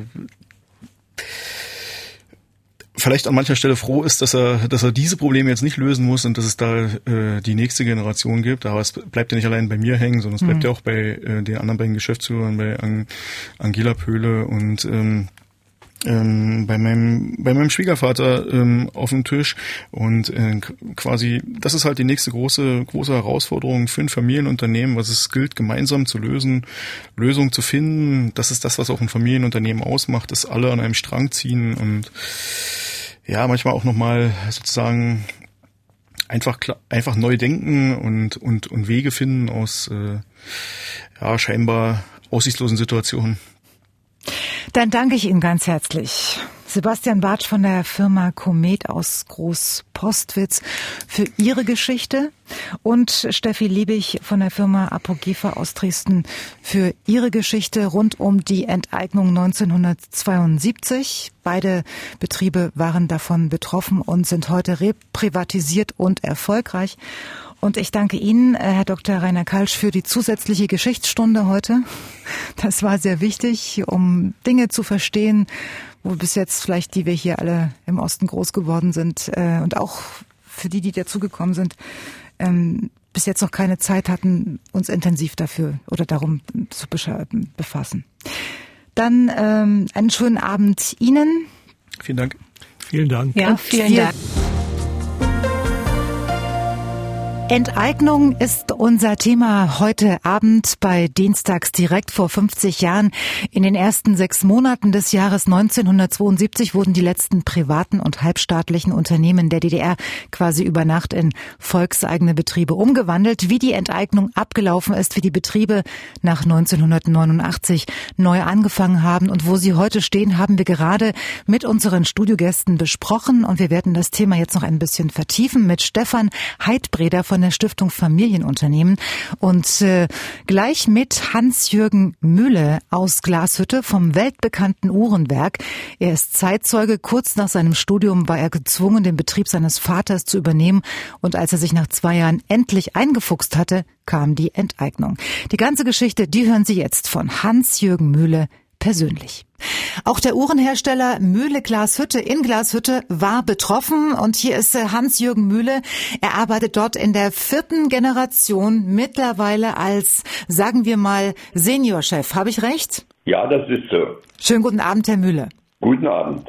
Zwei Jahre vor der Enteignung haben Sie den Familienbetrieb von Ihrem Vater übernommen und waren damit äh, quasi Zeitzeuge bei der Enteignung zwei Jahre später 1972. Wie erinnern Sie sich an diesen Tag? Ja, der Vater war 1970 gestorben und ich hatte in Jena studiert, Konstruktion, und musste dann innerhalb von 14 Tagen einen Betrieb übernehmen mit 50 Leuten, um den Betrieb weiterzuführen. Und äh, ich hatte den Betrieb übernommen und, und musste mich nur darum kümmern, wie das alles geht. So viel von der Ökonomie, ich hatte äh, Konstruktion studiert, von der Ökonomie habe ich nicht äh, gewusst. Ich wusste, dass ich eine Brutto- und Nettolohnrechnung kriegt. Ich musste mich also in die gesamte Ökonomie eines Betriebes und des Ablaufes eines Betriebes einarbeiten. Ja. Und da kamen schon die ersten Erfahrungen. 71 wir wollten investieren und Maschinen brauchten wir neue Stanzen für unsere Produktion. Ja. Und da hieß es dann äh, Investitionen äh, ab einer bestimmten Summe, und das waren 50.000 Mark der DDR, begibt es dann nur noch, wenn man eine staatliche Beteiligung von 60 Prozent hat. Dort fing eigentlich schon, wenn man im Nachhinein das so betrachtet, die äh, stille Enteignung statt. Da hat man sich als junger Mensch, ich war ja noch nicht, nicht mal 30 zu dem Zeitpunkt, zwar seine Gedanken gemacht, aber gesagt nach dem Motto, irgendwie geht's schon und wird's schon gehen. Und äh, mhm. ja, und dann kam das Jahr 72 und dann waren ja die Diskussionen schon vom Parteitag her und in, in der Öffentlichkeit der Politik.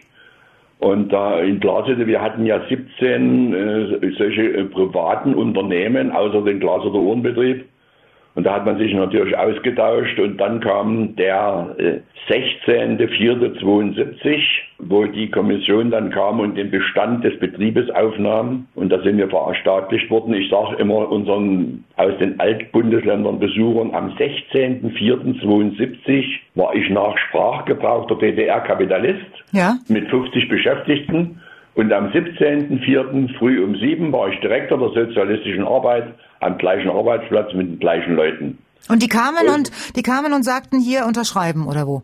Sie kamen unter, äh, sie kamen unterschreiben und dann sagten sie, wenn ich jetzt unterschreibe, kann ich mich bewerben, den Betrieb weiterzuführen. Hm. Wenn 100 Prozent der Mitarbeiter der Firma dafür sind, dass ich den Betrieb weiterführe. Also wenn Sie vorher ein, äh, eine Verweis gegeben hätten und da hätte ich gesagt, nee, wäre das theoretisch gewesen. Ich habe aber auch gehört, dass Leute, wo welche gesagt haben, nee, mit dem wollen wir nicht, dass die Leute eingesetzt worden sind. Wir müssen auch ehrlich sagen, äh, die haben ja sehr, sehr viele Betriebe in der Zeit in den April verstaatlicht, April, Mai. Die hätten gar nicht so viele Geschäftsführer gehabt und die Produktion war sehr viel abhängig von Zulieferungen aus diesen kleinen mittelständischen Betrieben. Verstehe. Denn äh, wir haben immer gesagt, wir, wir waren die Möglichmacher der Nation. Alles, was nicht ging, ist in den mittleren, mittleren Betrieben, in den Privatbetrieben organisiert und gemacht worden. Also wir waren die Möglichmacher. Ihnen war doch bestimmt aber auch relativ schnell klar, dass Sie gegen diese Enteignung eigentlich nichts machen können, oder? Hatten Sie noch äh, überlegt, nee, da zu protestieren? Äh, wenn ich das dann rückblickend betrachte mit der Investitionsstopp, weil, weil man keine staatliche Beteiligung mit 60 Prozent hatte, war das äh, vorauszusehen, dass das so kommt. Mhm. Und äh, ja, da habe ich gesagt, mit meiner Frau, ich habe drei Kinder. Und dann habe ich gesagt, okay, dann bewirbst du dich in deinen eigenen Betrieb, den weiterzuführen. Und so ist es auch gekommen und den hat man dann weitergeführt, wie wenn er Privatbetrieb gewesen wäre, nur dass ich äh, im Prinzip keinen unverschämten Gewinn mehr bekam. Das war sowieso so Witz, dieser Ausdruck. Naja, war das, äh, wie, wie müssen wir uns das vorstellen? Wenn Sie, haben Sie dann Ihr eigenes Gehalt festgelegt oder wurde das festgelegt? Nein, das haben, Gehalt wurde festgelegt anhand der Betriebsgröße. Ja unter, unter Wichtigkeit. Da gab es ja in der DDR die Struktur, die Kombinate. Ja. Und die hatten dann für die Zulieferbetriebe aus der Privatwirtschaft oder halbstaatlichen Wirtschaft, hatten die sogenannte Erzeugnisgruppen, wo im Prinzip, äh, wir gehörten zu, zum äh, Kombinat, also zur Zulieferungsgruppe Betriebssteuer, Mess- und Regeltechnik für Messgerätewerk Bayerfeld, haben wir Getriebe gebaut für die Druck- und Temperaturmessindustrie. Und der Erzeugnisgruppenrat musste dann festlegen oder bestätigen, dass der Gehalt, ich kann Ihnen jetzt die Summe nicht mehr sagen, nicht gekriegt habe, ob der berechtigt ist oder nicht berechtigt ist. Und ich hatte ein sehr gutes Verhältnis ich hatte für meine Verhältnisse dazu mal einen, einen relativ guten Gehalt gekriegt. Also wenn ich, wenn ich das richtig raushöre, dann haben Sie das irgendwie schon kommen sehen. Sie waren jetzt nicht komplett überrascht über diese Enteignung, ne? Naja, es hat Gespräche schon vorher gegeben und Informationen gegeben und wir sind auf dem Bezirkswirtschaftsrat was ja das wirtschaftsleitende Organ für diese Betriebe war, schon informiert worden, dass äh, es äh, im Sozialismus nicht mehr standesgemäß ist, die Arbeiterklasse auszubeuten, sondern dass die Produktionsmittel in die Hände der Arbeiterklasse gefallen. Also so ist da schon diskutiert worden. Ja.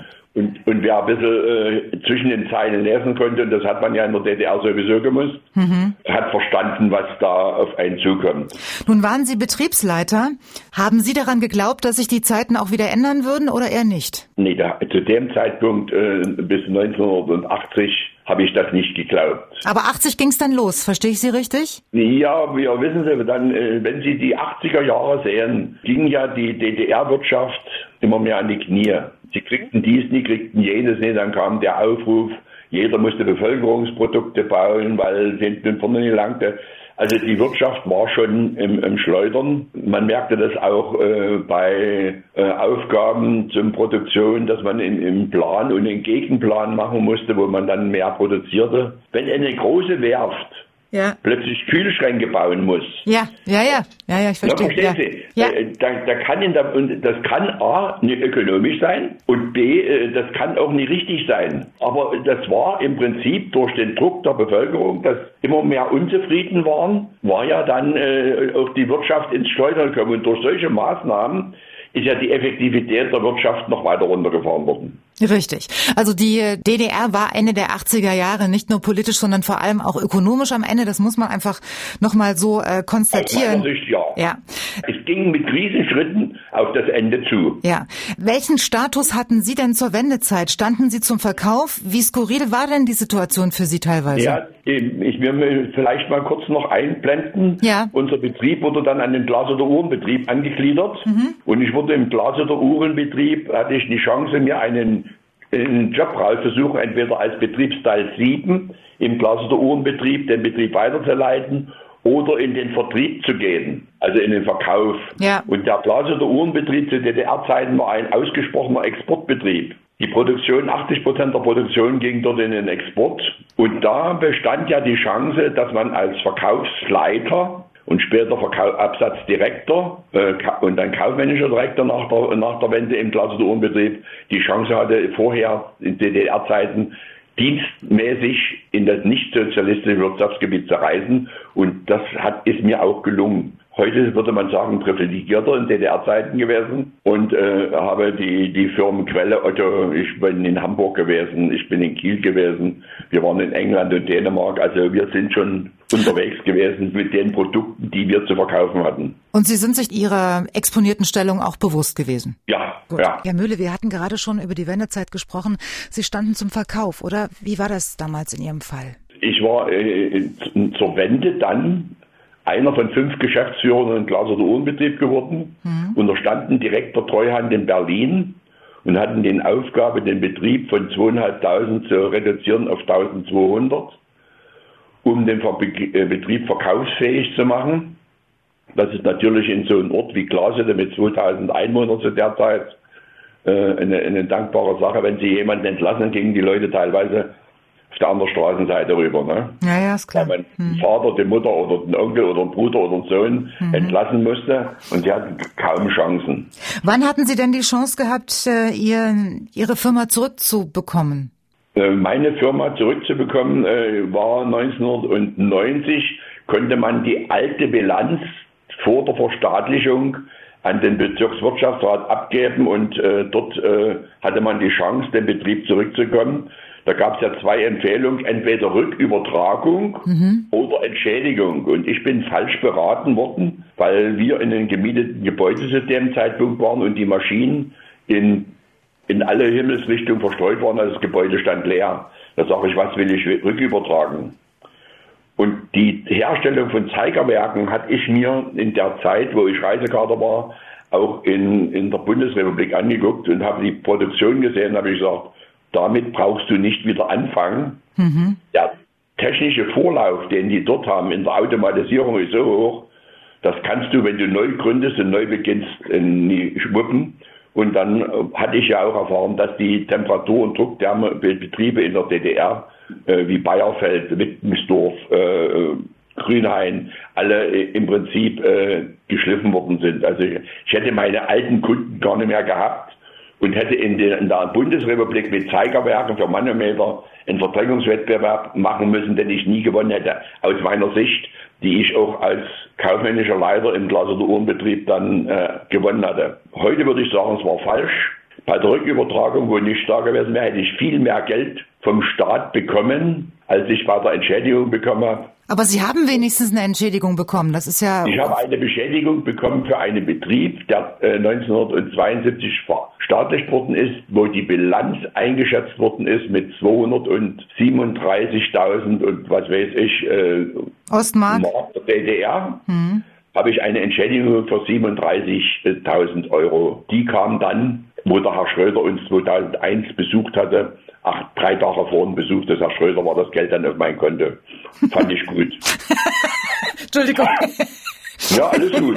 Wie viele Jahre, wie viele Jahre haben Sie drauf gewartet? Der, Besuch, der Besuch von Herrn Schröder, man darf ja glaube ich heute über Herrn Schröder nicht sagen, war sehr angenehm. Ja. Er war sehr gut vorbereitet. Und wenn Sie meine Frauen von damals fragen, was er für eine Krawatte hat, könnten Sie nicht sagen, die haben nur über seine Augen gestrahlt. Auf alle Fälle hat Ihnen dieser Besuch auch die Entschädigung gebracht, auf die Sie ja. wie viele Jahre warten mussten? Ja, von, von 1990 bis 2001. Elf Jahre? Hm. Kleine Mathematik geht Ja, ist noch. schon klar. ja, alles gut. Übrigens, ähm, Herr Müller, was man heute 30 Jahre später aus äh, Glashütte hört, ist ja nur Gutes. Sie können nicht klagen, ist das richtig? Ja, wir haben in Glashütte äh, ein großes Glück gehabt. Als wir den Betrieb in eine GmbH umgewandelt hatten, der Treuhand unterstanden, war der Glashütter Uhrenbetrieb mit der Marke Original Glashütte heute für die Abwicklung vorgesehen. Und wir hatten einen Betreuer von der Treuhand, einen Herrn von Joost, der lebt jetzt in Berlin. Der hat auch die, die äh, DEFA abgewickelt später. Ja. Der kam immer her und es war ein sehr, sehr großer Mann. Und mit denen haben wir dann gesprochen. Und in der Abwicklungsphase hatte er uns 10 Millionen D-Mark für Investitionen zugeschanzt. Also offiziell gekriegt, dass die Glas- oder Industriebetrieb 10 Millionen investieren kann und war in der Abwicklungsphase vorgesehen. Und da habe ich ihn mir erlaubt zu fragen beim Glas Bierabend, wo wir zusammengesessen haben, äh, wenn wir abgewickelt wären, wieso kriegen wir 10 Millionen dafür, die ich ja gerne nehme? Ja. Er sagt, wenn eine Braut hässlich ist, muss man sie schmücken. Den Glas- oder Uhrenbetrieb machen wir nicht zu. Wenn er auch in der Abwicklung steht, ich finde jemand, der den kauft. Das war seine Aussage. Und parallel zu den 90er Jahren hat sich die Firma Lange Uhren GmbH neu gegründet mit Herrn Blümlein und Herrn Walter Lange. Und diese beiden Punkte haben natürlich Antrieb gegeben, den Glas- oder Uhrenbetrieb zu erhalten. Der ist noch weiter reduziert worden, ist zweimal verkauft worden. Erst einmal an Franks Ebosch. Die haben den nach einem halben Jahr wieder zurückgegeben und die Franks Ebosch haben dazu mal sehr, sehr viel Schaden angerichtet. Im Glas- oder Uhrenbetrieb wurden ja nicht nur Uhren hergestellt, wurden ja auch Geräte produziert, zum Beispiel die Blutpumpe für, für die Dialyse mhm.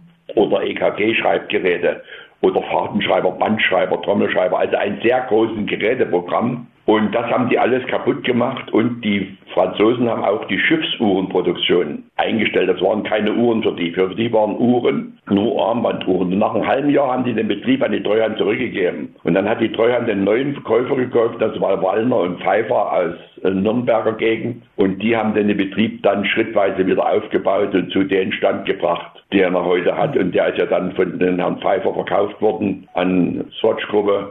Und durch die äh, Lange und Söhne und den Glas- oder Uhrenbetrieb hat es natürlich dann äh, den, den Boom gegeben. Und dann müssen wir sagen, Kurt Bietenkopf als Uhrenliebhaber hat sich als Leuchtturm in Sachsen das Glas mit auserkoren, weil er Uhrenliebhaber war und, und geglaubt hat, dass man mit mechanischen, guten mechanischen Uhren auf der Welt noch existieren kann. Und genauso ist es dann gekommen. Und ich frage Sie nochmal, 30 Jahre später hört man aus Glashütte nur Gutes, Sie können nicht klagen. Ist das richtig? Wir klagen auf hohem Niveau. Und wissen Sie, was ich in den vergangenen Jahren gelernt habe? Wenn ein Unternehmer sagt, er könne nicht klagen, dann läuft der Laden. So ist es. was, was äh, wissen Sie was? Ich, äh, mittlerweile ist ja bei uns die fünfte und die sechste Generation in der Firma. Richtig, ja. Ich habe 2007 meinen Sohn übergeben. Dort, wo ich 94 neu angefangen habe, habe ich mit meinen, ich habe drei Kinder, eine, die Tochter ist die älteste, dann zwei Jungs.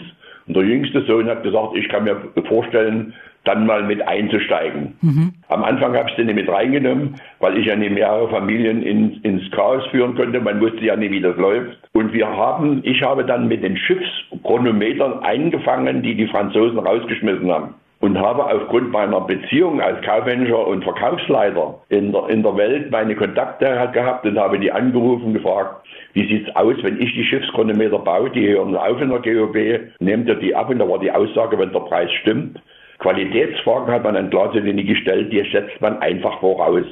Und jetzt haben Sie ein Unternehmen äh, mit ähm, 65 Mitarbeitern in etwa. Richtig. Ne? Ja. Das von Ihrem Sohn mittlerweile geführt wird und Sie sind der ja. Seniorchef. Worin ja. sehen Sie denn die größte Aufgabe für Ihren Sohn, der seit, wie lange macht er das schon jetzt? 2007. Seit 2007, ja. ja. Ähm, für die nächsten Jahre. Also wir konnten äh, zu meiner Zeit, wo ich angefangen habe, konnte man noch, wenn man keine großen Fehler gemacht hat, vier bis fünf Jahre voraus planen, wie das sich entwickeln wird. Und das ja. ist heute sehr, sehr viel schwieriger geworden. Durch die gesamte weltpolitische Situation, ob das äh, die äh, Globalisierung ist oder ob das jetzt die ganze Corona-Sache gewesen ist. Jetzt der Ukraine-Krieg, äh, man weiß nie äh, die Inflationsrate. Man, es ist heute schwer zu sagen, wie es die nächsten Jahre läuft. Wir müssen das, momentan läuft es toi toi toi sehr gut. Mhm. Uns fehlen Uhrmacher, um die Aufträge zu erfüllen. Aber ich kann nicht sagen, wie es in zwei, drei Jahren läuft. Wir bemühen uns auf den Stil, den wir haben und in der Produktgestaltung, die äh, die jungen Leute übernommen haben und eine klare Linie in die Kollektion reingebracht hatte, haben, die bei mir nicht so vorhanden war, muss ich einfach sagen. Das ist ein wiedererkennbares Bild, was gekommen ist. Und das müssen wir äh, versuchen äh, weiter zu leben. Und der andere Vorteil von uns ist, dass wir wirklich ein lebender und existierender Familienbetrieb sind und eigentlich der einzige in Glasede, der aus Glasede stammt. Und so soll es bleiben. Nur wir, äh, wenn Sie, wenn Sie bei uns von den 55 oder 65, Entschuldigung, 65 Beschäftigten ja. sind alleine fünf aus der engeren Familie und das sechste ist ein Großcousin. Also sind sechsmal Mühle in der Firma. Denn mittlerweile arbeitet mein Enkel im Einkauf als Chef, meine Enkelin im Verkauf und der Junior als Chef und die Frau vom Junior in Personalabteilung und Gebäude und, und allgemeine Verwaltung. haben Sie gut also, gemacht. Haben Sie gut hingekriegt. Familienbetrieb durch und durch. Ja, genau. Sie haben alles richtig gemacht. so viel falsch kann es nicht ja, gewesen genau. sein. Ich danke Ihnen herzlich. Auf dass es immer so bleibt. Viel Erfolg, alles Gute und schöne Grüße danke. nach Glashütte. Machen Sie es gut. Ja, danke schön. Ne? Und Ihnen ja. auch alles Gute und bleiben danke. Sie gesund und munter. Danke, Sie auch. Tschüss. Tschüss. Sie hören dienstags direkt bei MDR Sachsen noch bis 23 Uhr heute mit dem Thema Enteignung der letzten Familienbetriebe und halbstaatlichen Unternehmen vor genau 50 Jahren, 1972 nämlich in der DDR. Und darüber spreche ich jetzt mit Stefan Heidbreder von der Stiftung Familienunternehmen in München. Herr Heidbreder, der 50. Jahrestag der Enteignung der letzten Familienunternehmen in Ostdeutschland in diesem Jahr ist ein großes Thema für Sie auch in München. Welche Lehren haben Sie denn aus dieser Entwicklung damals gezogen? Man könnte jetzt sagen, es sind erst 50 Jahre oder schon 50 Jahre. Wie sehen Sie es? Mhm. Naja, die äh, Lehren zeigen eigentlich deutlich, dass äh, das Eigentum eine ganz zentrale Schlüsselrolle einnimmt für die Wirtschaft. Und zwar mit Blick auf Innovation, Schaffung von Arbeitsplätzen, aber auch für das soziale Miteinander. Familienunternehmen sind ja auch die größten Arbeitgeber in Deutschland, gerade auch im ländlichen Raum. Und wenn man durch Enteignung dieser Unternehmensform sozusagen den Garaus macht, dann fehlen nicht nur Unternehmen, sondern fehlt es an vielen Stellen in unserer Gesellschaft. Welchen Stellenwert haben denn Familienunternehmen heute? Da gibt es ja sicher auch noch Unterschiede zwischen Ost und West. Ja, also man muss sagen, generell sind Familienunternehmen der vorherrschende Unternehmenstyp in allen westlichen Industrieländern. Auch in Deutschland insgesamt sind äh, über 90 Prozent aller Unternehmen Familienunternehmen. Wer also von Wirtschaft spricht, muss zu aller Vorderst von Familienunternehmen reden. Eine Studie unserer Stiftung Familienunternehmen hat einen ganz interessanten Befund hervorgebracht, dass nämlich heute also etliche Jahre nach der Wiedervereinigung, auch in den neuen Bundesländern, die Familienunternehmen wieder der vorherrschende Unternehmenstypus sind. Mhm. Aber, und das ist das ganz Überraschende, der Anteil in den neuen Bundesländern an allen Unternehmen ist mit 94 Prozent sogar leicht höher als in Westdeutschland. Ja, liegt aber auch daran, dass wir hier keine Konzerne haben im Osten. Ne? Das muss man auch relativieren das dazu stimmt, sagen. Das ist Da haben Sie recht, das ist der Anteil. In der Tat gibt es äh, keinen äh, Großkonzern, der also nicht in Familienhand ist, äh, der sein Headquarter oder seine Unternehmenszentrale in den neuen Bundesländern haben. Aber viele auch durchaus sehr namhafte große Familienunternehmen sind heute in den neuen Bundesländern vertreten. Wenn wir von Familienunternehmen reden, dann hört sich das immer so kuschelig an, Familienunternehmen mit 20 Mitarbeitern. Aber mhm. also vielleicht können Sie noch mal erklären, wo fängt Familienunternehmen an und wo fängt Familien oder hört Familienunternehmen auf?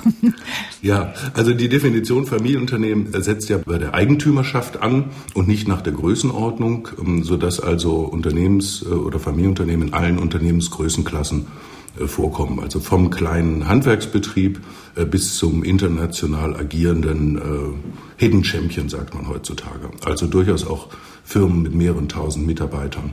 Äh, können äh, in Hand einer Familie sein oder weniger äh, Familien, die miteinander verbunden sind. Genau, und um ein paar Beispiele zu nennen, bei Volkswagen streitet man sich, ne, wie viel Einfluss die mhm. Familien noch haben, aber BMW zum Beispiel ist auch ein Familienunternehmen. Oder ist alt? nach der reinen Lehre auch ein Familienunternehmen, ja. wenngleich das natürlich äh, wirklich allein von der Größenordnung Ausnahmen sind. Nicht? Also Richtig. die meisten Familienunternehmen sind natürlich äh, deutlich kleiner aber sie finden eigentlich in äh, allen Größenordnungen äh, Familienunternehmen. Jetzt schauen wir mal also auf die Vor- und Nachteile eines Familienunternehmens.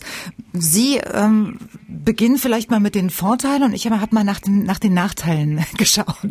Mhm. Wo sehen Sie jetzt Vorteile ähm, für ein Familienunternehmen, für die Existenz eines Familienunternehmens? Sie meinen Vorteile jetzt für das Unternehmen oder für die Wirtschaft und, und die Gesellschaft insgesamt? Ja, genau, insgesamt, fürs Große und Ganze. Mhm. Also man äh, muss eigentlich sagen, und das hat ja auch die Geschichte gezeigt, dass es immer der, der findige Unternehmer war, äh, der quasi Innovation hervorgebracht hat, der gezeigt hat, es gibt vielleicht eine Lösung, die äh, besser ist als das, was man äh, bisher kennt und sich dann mit Risiko in die Dinge stürzt und ein Unternehmen begründet. Und äh, wenn es das nicht gibt, ja, dann landet man eigentlich zwangsläufig bei einer zentralistischen Kommandowirtschaft, wie man es eben in der DDR hatte, mhm. äh, mit allen negativen Folgen. Ja, und das Besondere an Familienunternehmen ist eigentlich, äh, dass sie nicht nur in jeder Größenordnung vorkommen, sondern dass sie auch in jeder Branche zu finden sind, in jeder Region zu finden sind und dadurch eben eine unheimliche Vielfalt äh, zu finden ist, die eine zentrale äh, Steuerung gar nicht hervorbringen kann. Finden Sie, dass äh, Familienunternehmen flexibler sind als zum Beispiel börsennotierte Unternehmen und Konzerne? Also das gilt vielleicht nicht generell, denn ähm, es gibt auch flexible Nicht-Familienunternehmen, die börsennotiert sind. Es gibt aber auch äh, unflexible äh, große Familienunternehmen. Äh, das hängt manchmal auch wirklich mit der Unternehmensgröße äh, ab. Aber eins kann man sagen. Ein Familienunternehmen hat ja einen großen Nachteil gegenüber den äh, börsennotierten Unternehmen. Denn es kann nicht unbegrenzt Kapital über die Börse aufnehmen. Mhm. So muss ein Familienunternehmen immer seine Vorteile in anderen Bereichen suchen. Und das ist vor allem die Flexibilität und Schnelligkeit. Und der Entscheider, ne? Der Entscheider, man ist sich da relativ das ist der einig. oder die ne? Entscheiderin, ja. Äh, die ähm, dank quasi äh, des, äh, des Eigentums, ja, denn äh, man muss sich nicht mit anderen Aktionären oder Miteigentümern lange abstimmen, Entscheidungen treffen kann. Und zwar sehr, sehr schnell und ähm, auch deswegen, weil er ja die Verantwortung trägt für die Folgen dieser Entscheidung. Und das ist dann natürlich ein großer Vorteil, dass man quasi hier den, den langen Blickwinkel, ja, das sprichwörtliche Denken in Generationen im Blick hat. Und wenn man überzeugt ist, dass etwas geändert werden muss, oder eine Handlung ansteht, dann kann das ein Familienunternehmen sehr schnell entscheiden.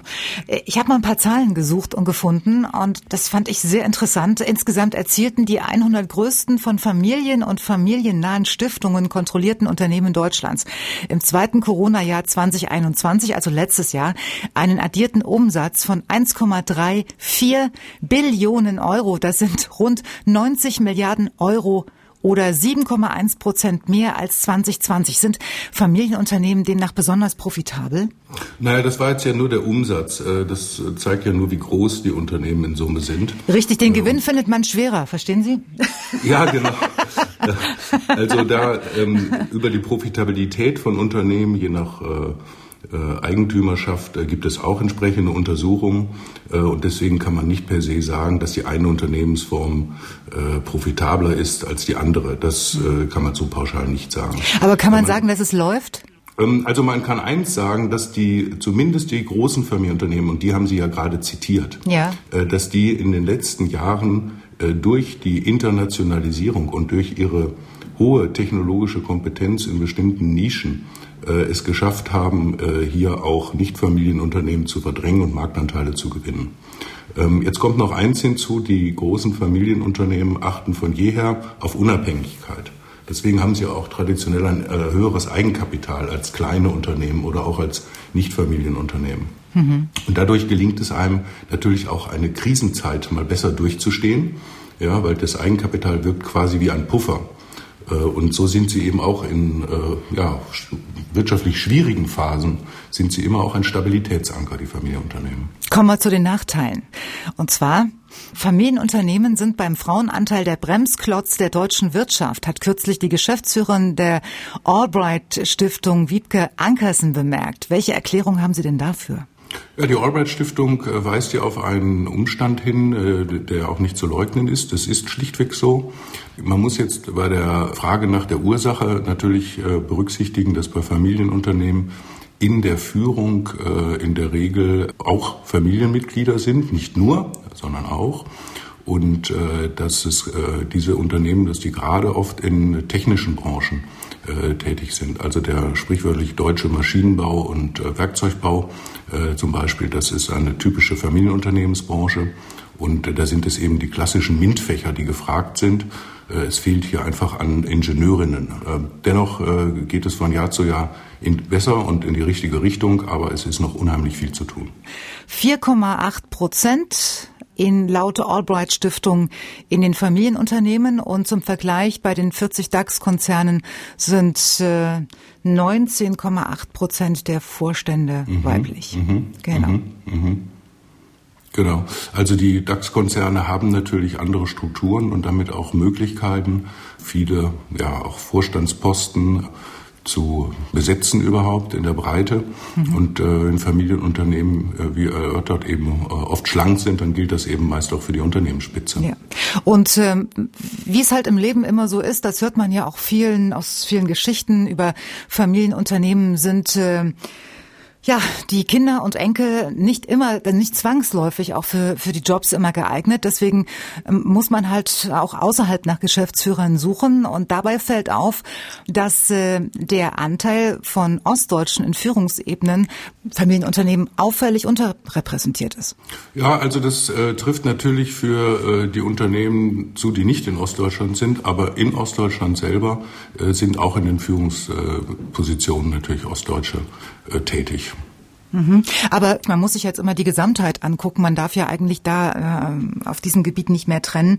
Finden halt Ostdeutsche wenig oder, oder oft nicht den Weg in die Chefetagen von westdeutschen Unternehmen.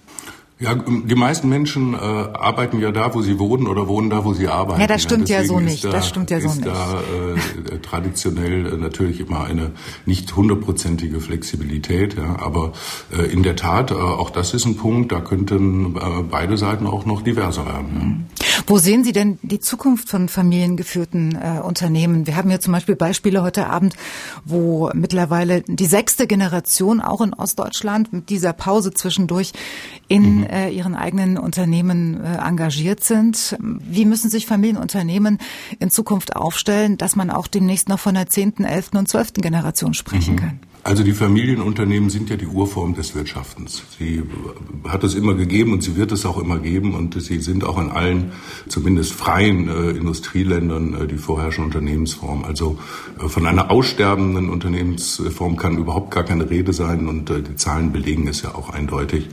In den äh, allermeisten Fällen gelingt auch der Generationswechsel sehr, sehr gut. Es gibt auch äh, Zahlen, äh, dass jedes Jahr etliche Familienunternehmen vor dieser Herausforderung stehen und dass einige davon nicht schaffen. Aber man muss wissen, allein in Deutschland gibt es über drei Millionen Familienunternehmen. Und das mhm. liegt in der Natur der Sache, ja, ja. Äh, dass es äh, zum Beispiel, wenn aus biologischen Gründen gar keine Kinder vorhanden sind, ein Unternehmen dann auch als Familienunternehmen nicht fortgeführt werden kann. Äh, das war aber immer so und das wird auch immer so sein, aber es ist, hat volkswirtschaftlich keinerlei Bedeutung. Sagt Stefan Heidbreder von der Stiftung Familienunternehmen in München. Ich danke Ihnen vielmals für das Gespräch, Herr Heidbreder. Schöne Grüße. Sehr gerne, Frau Peschke. Ciao. Ciao.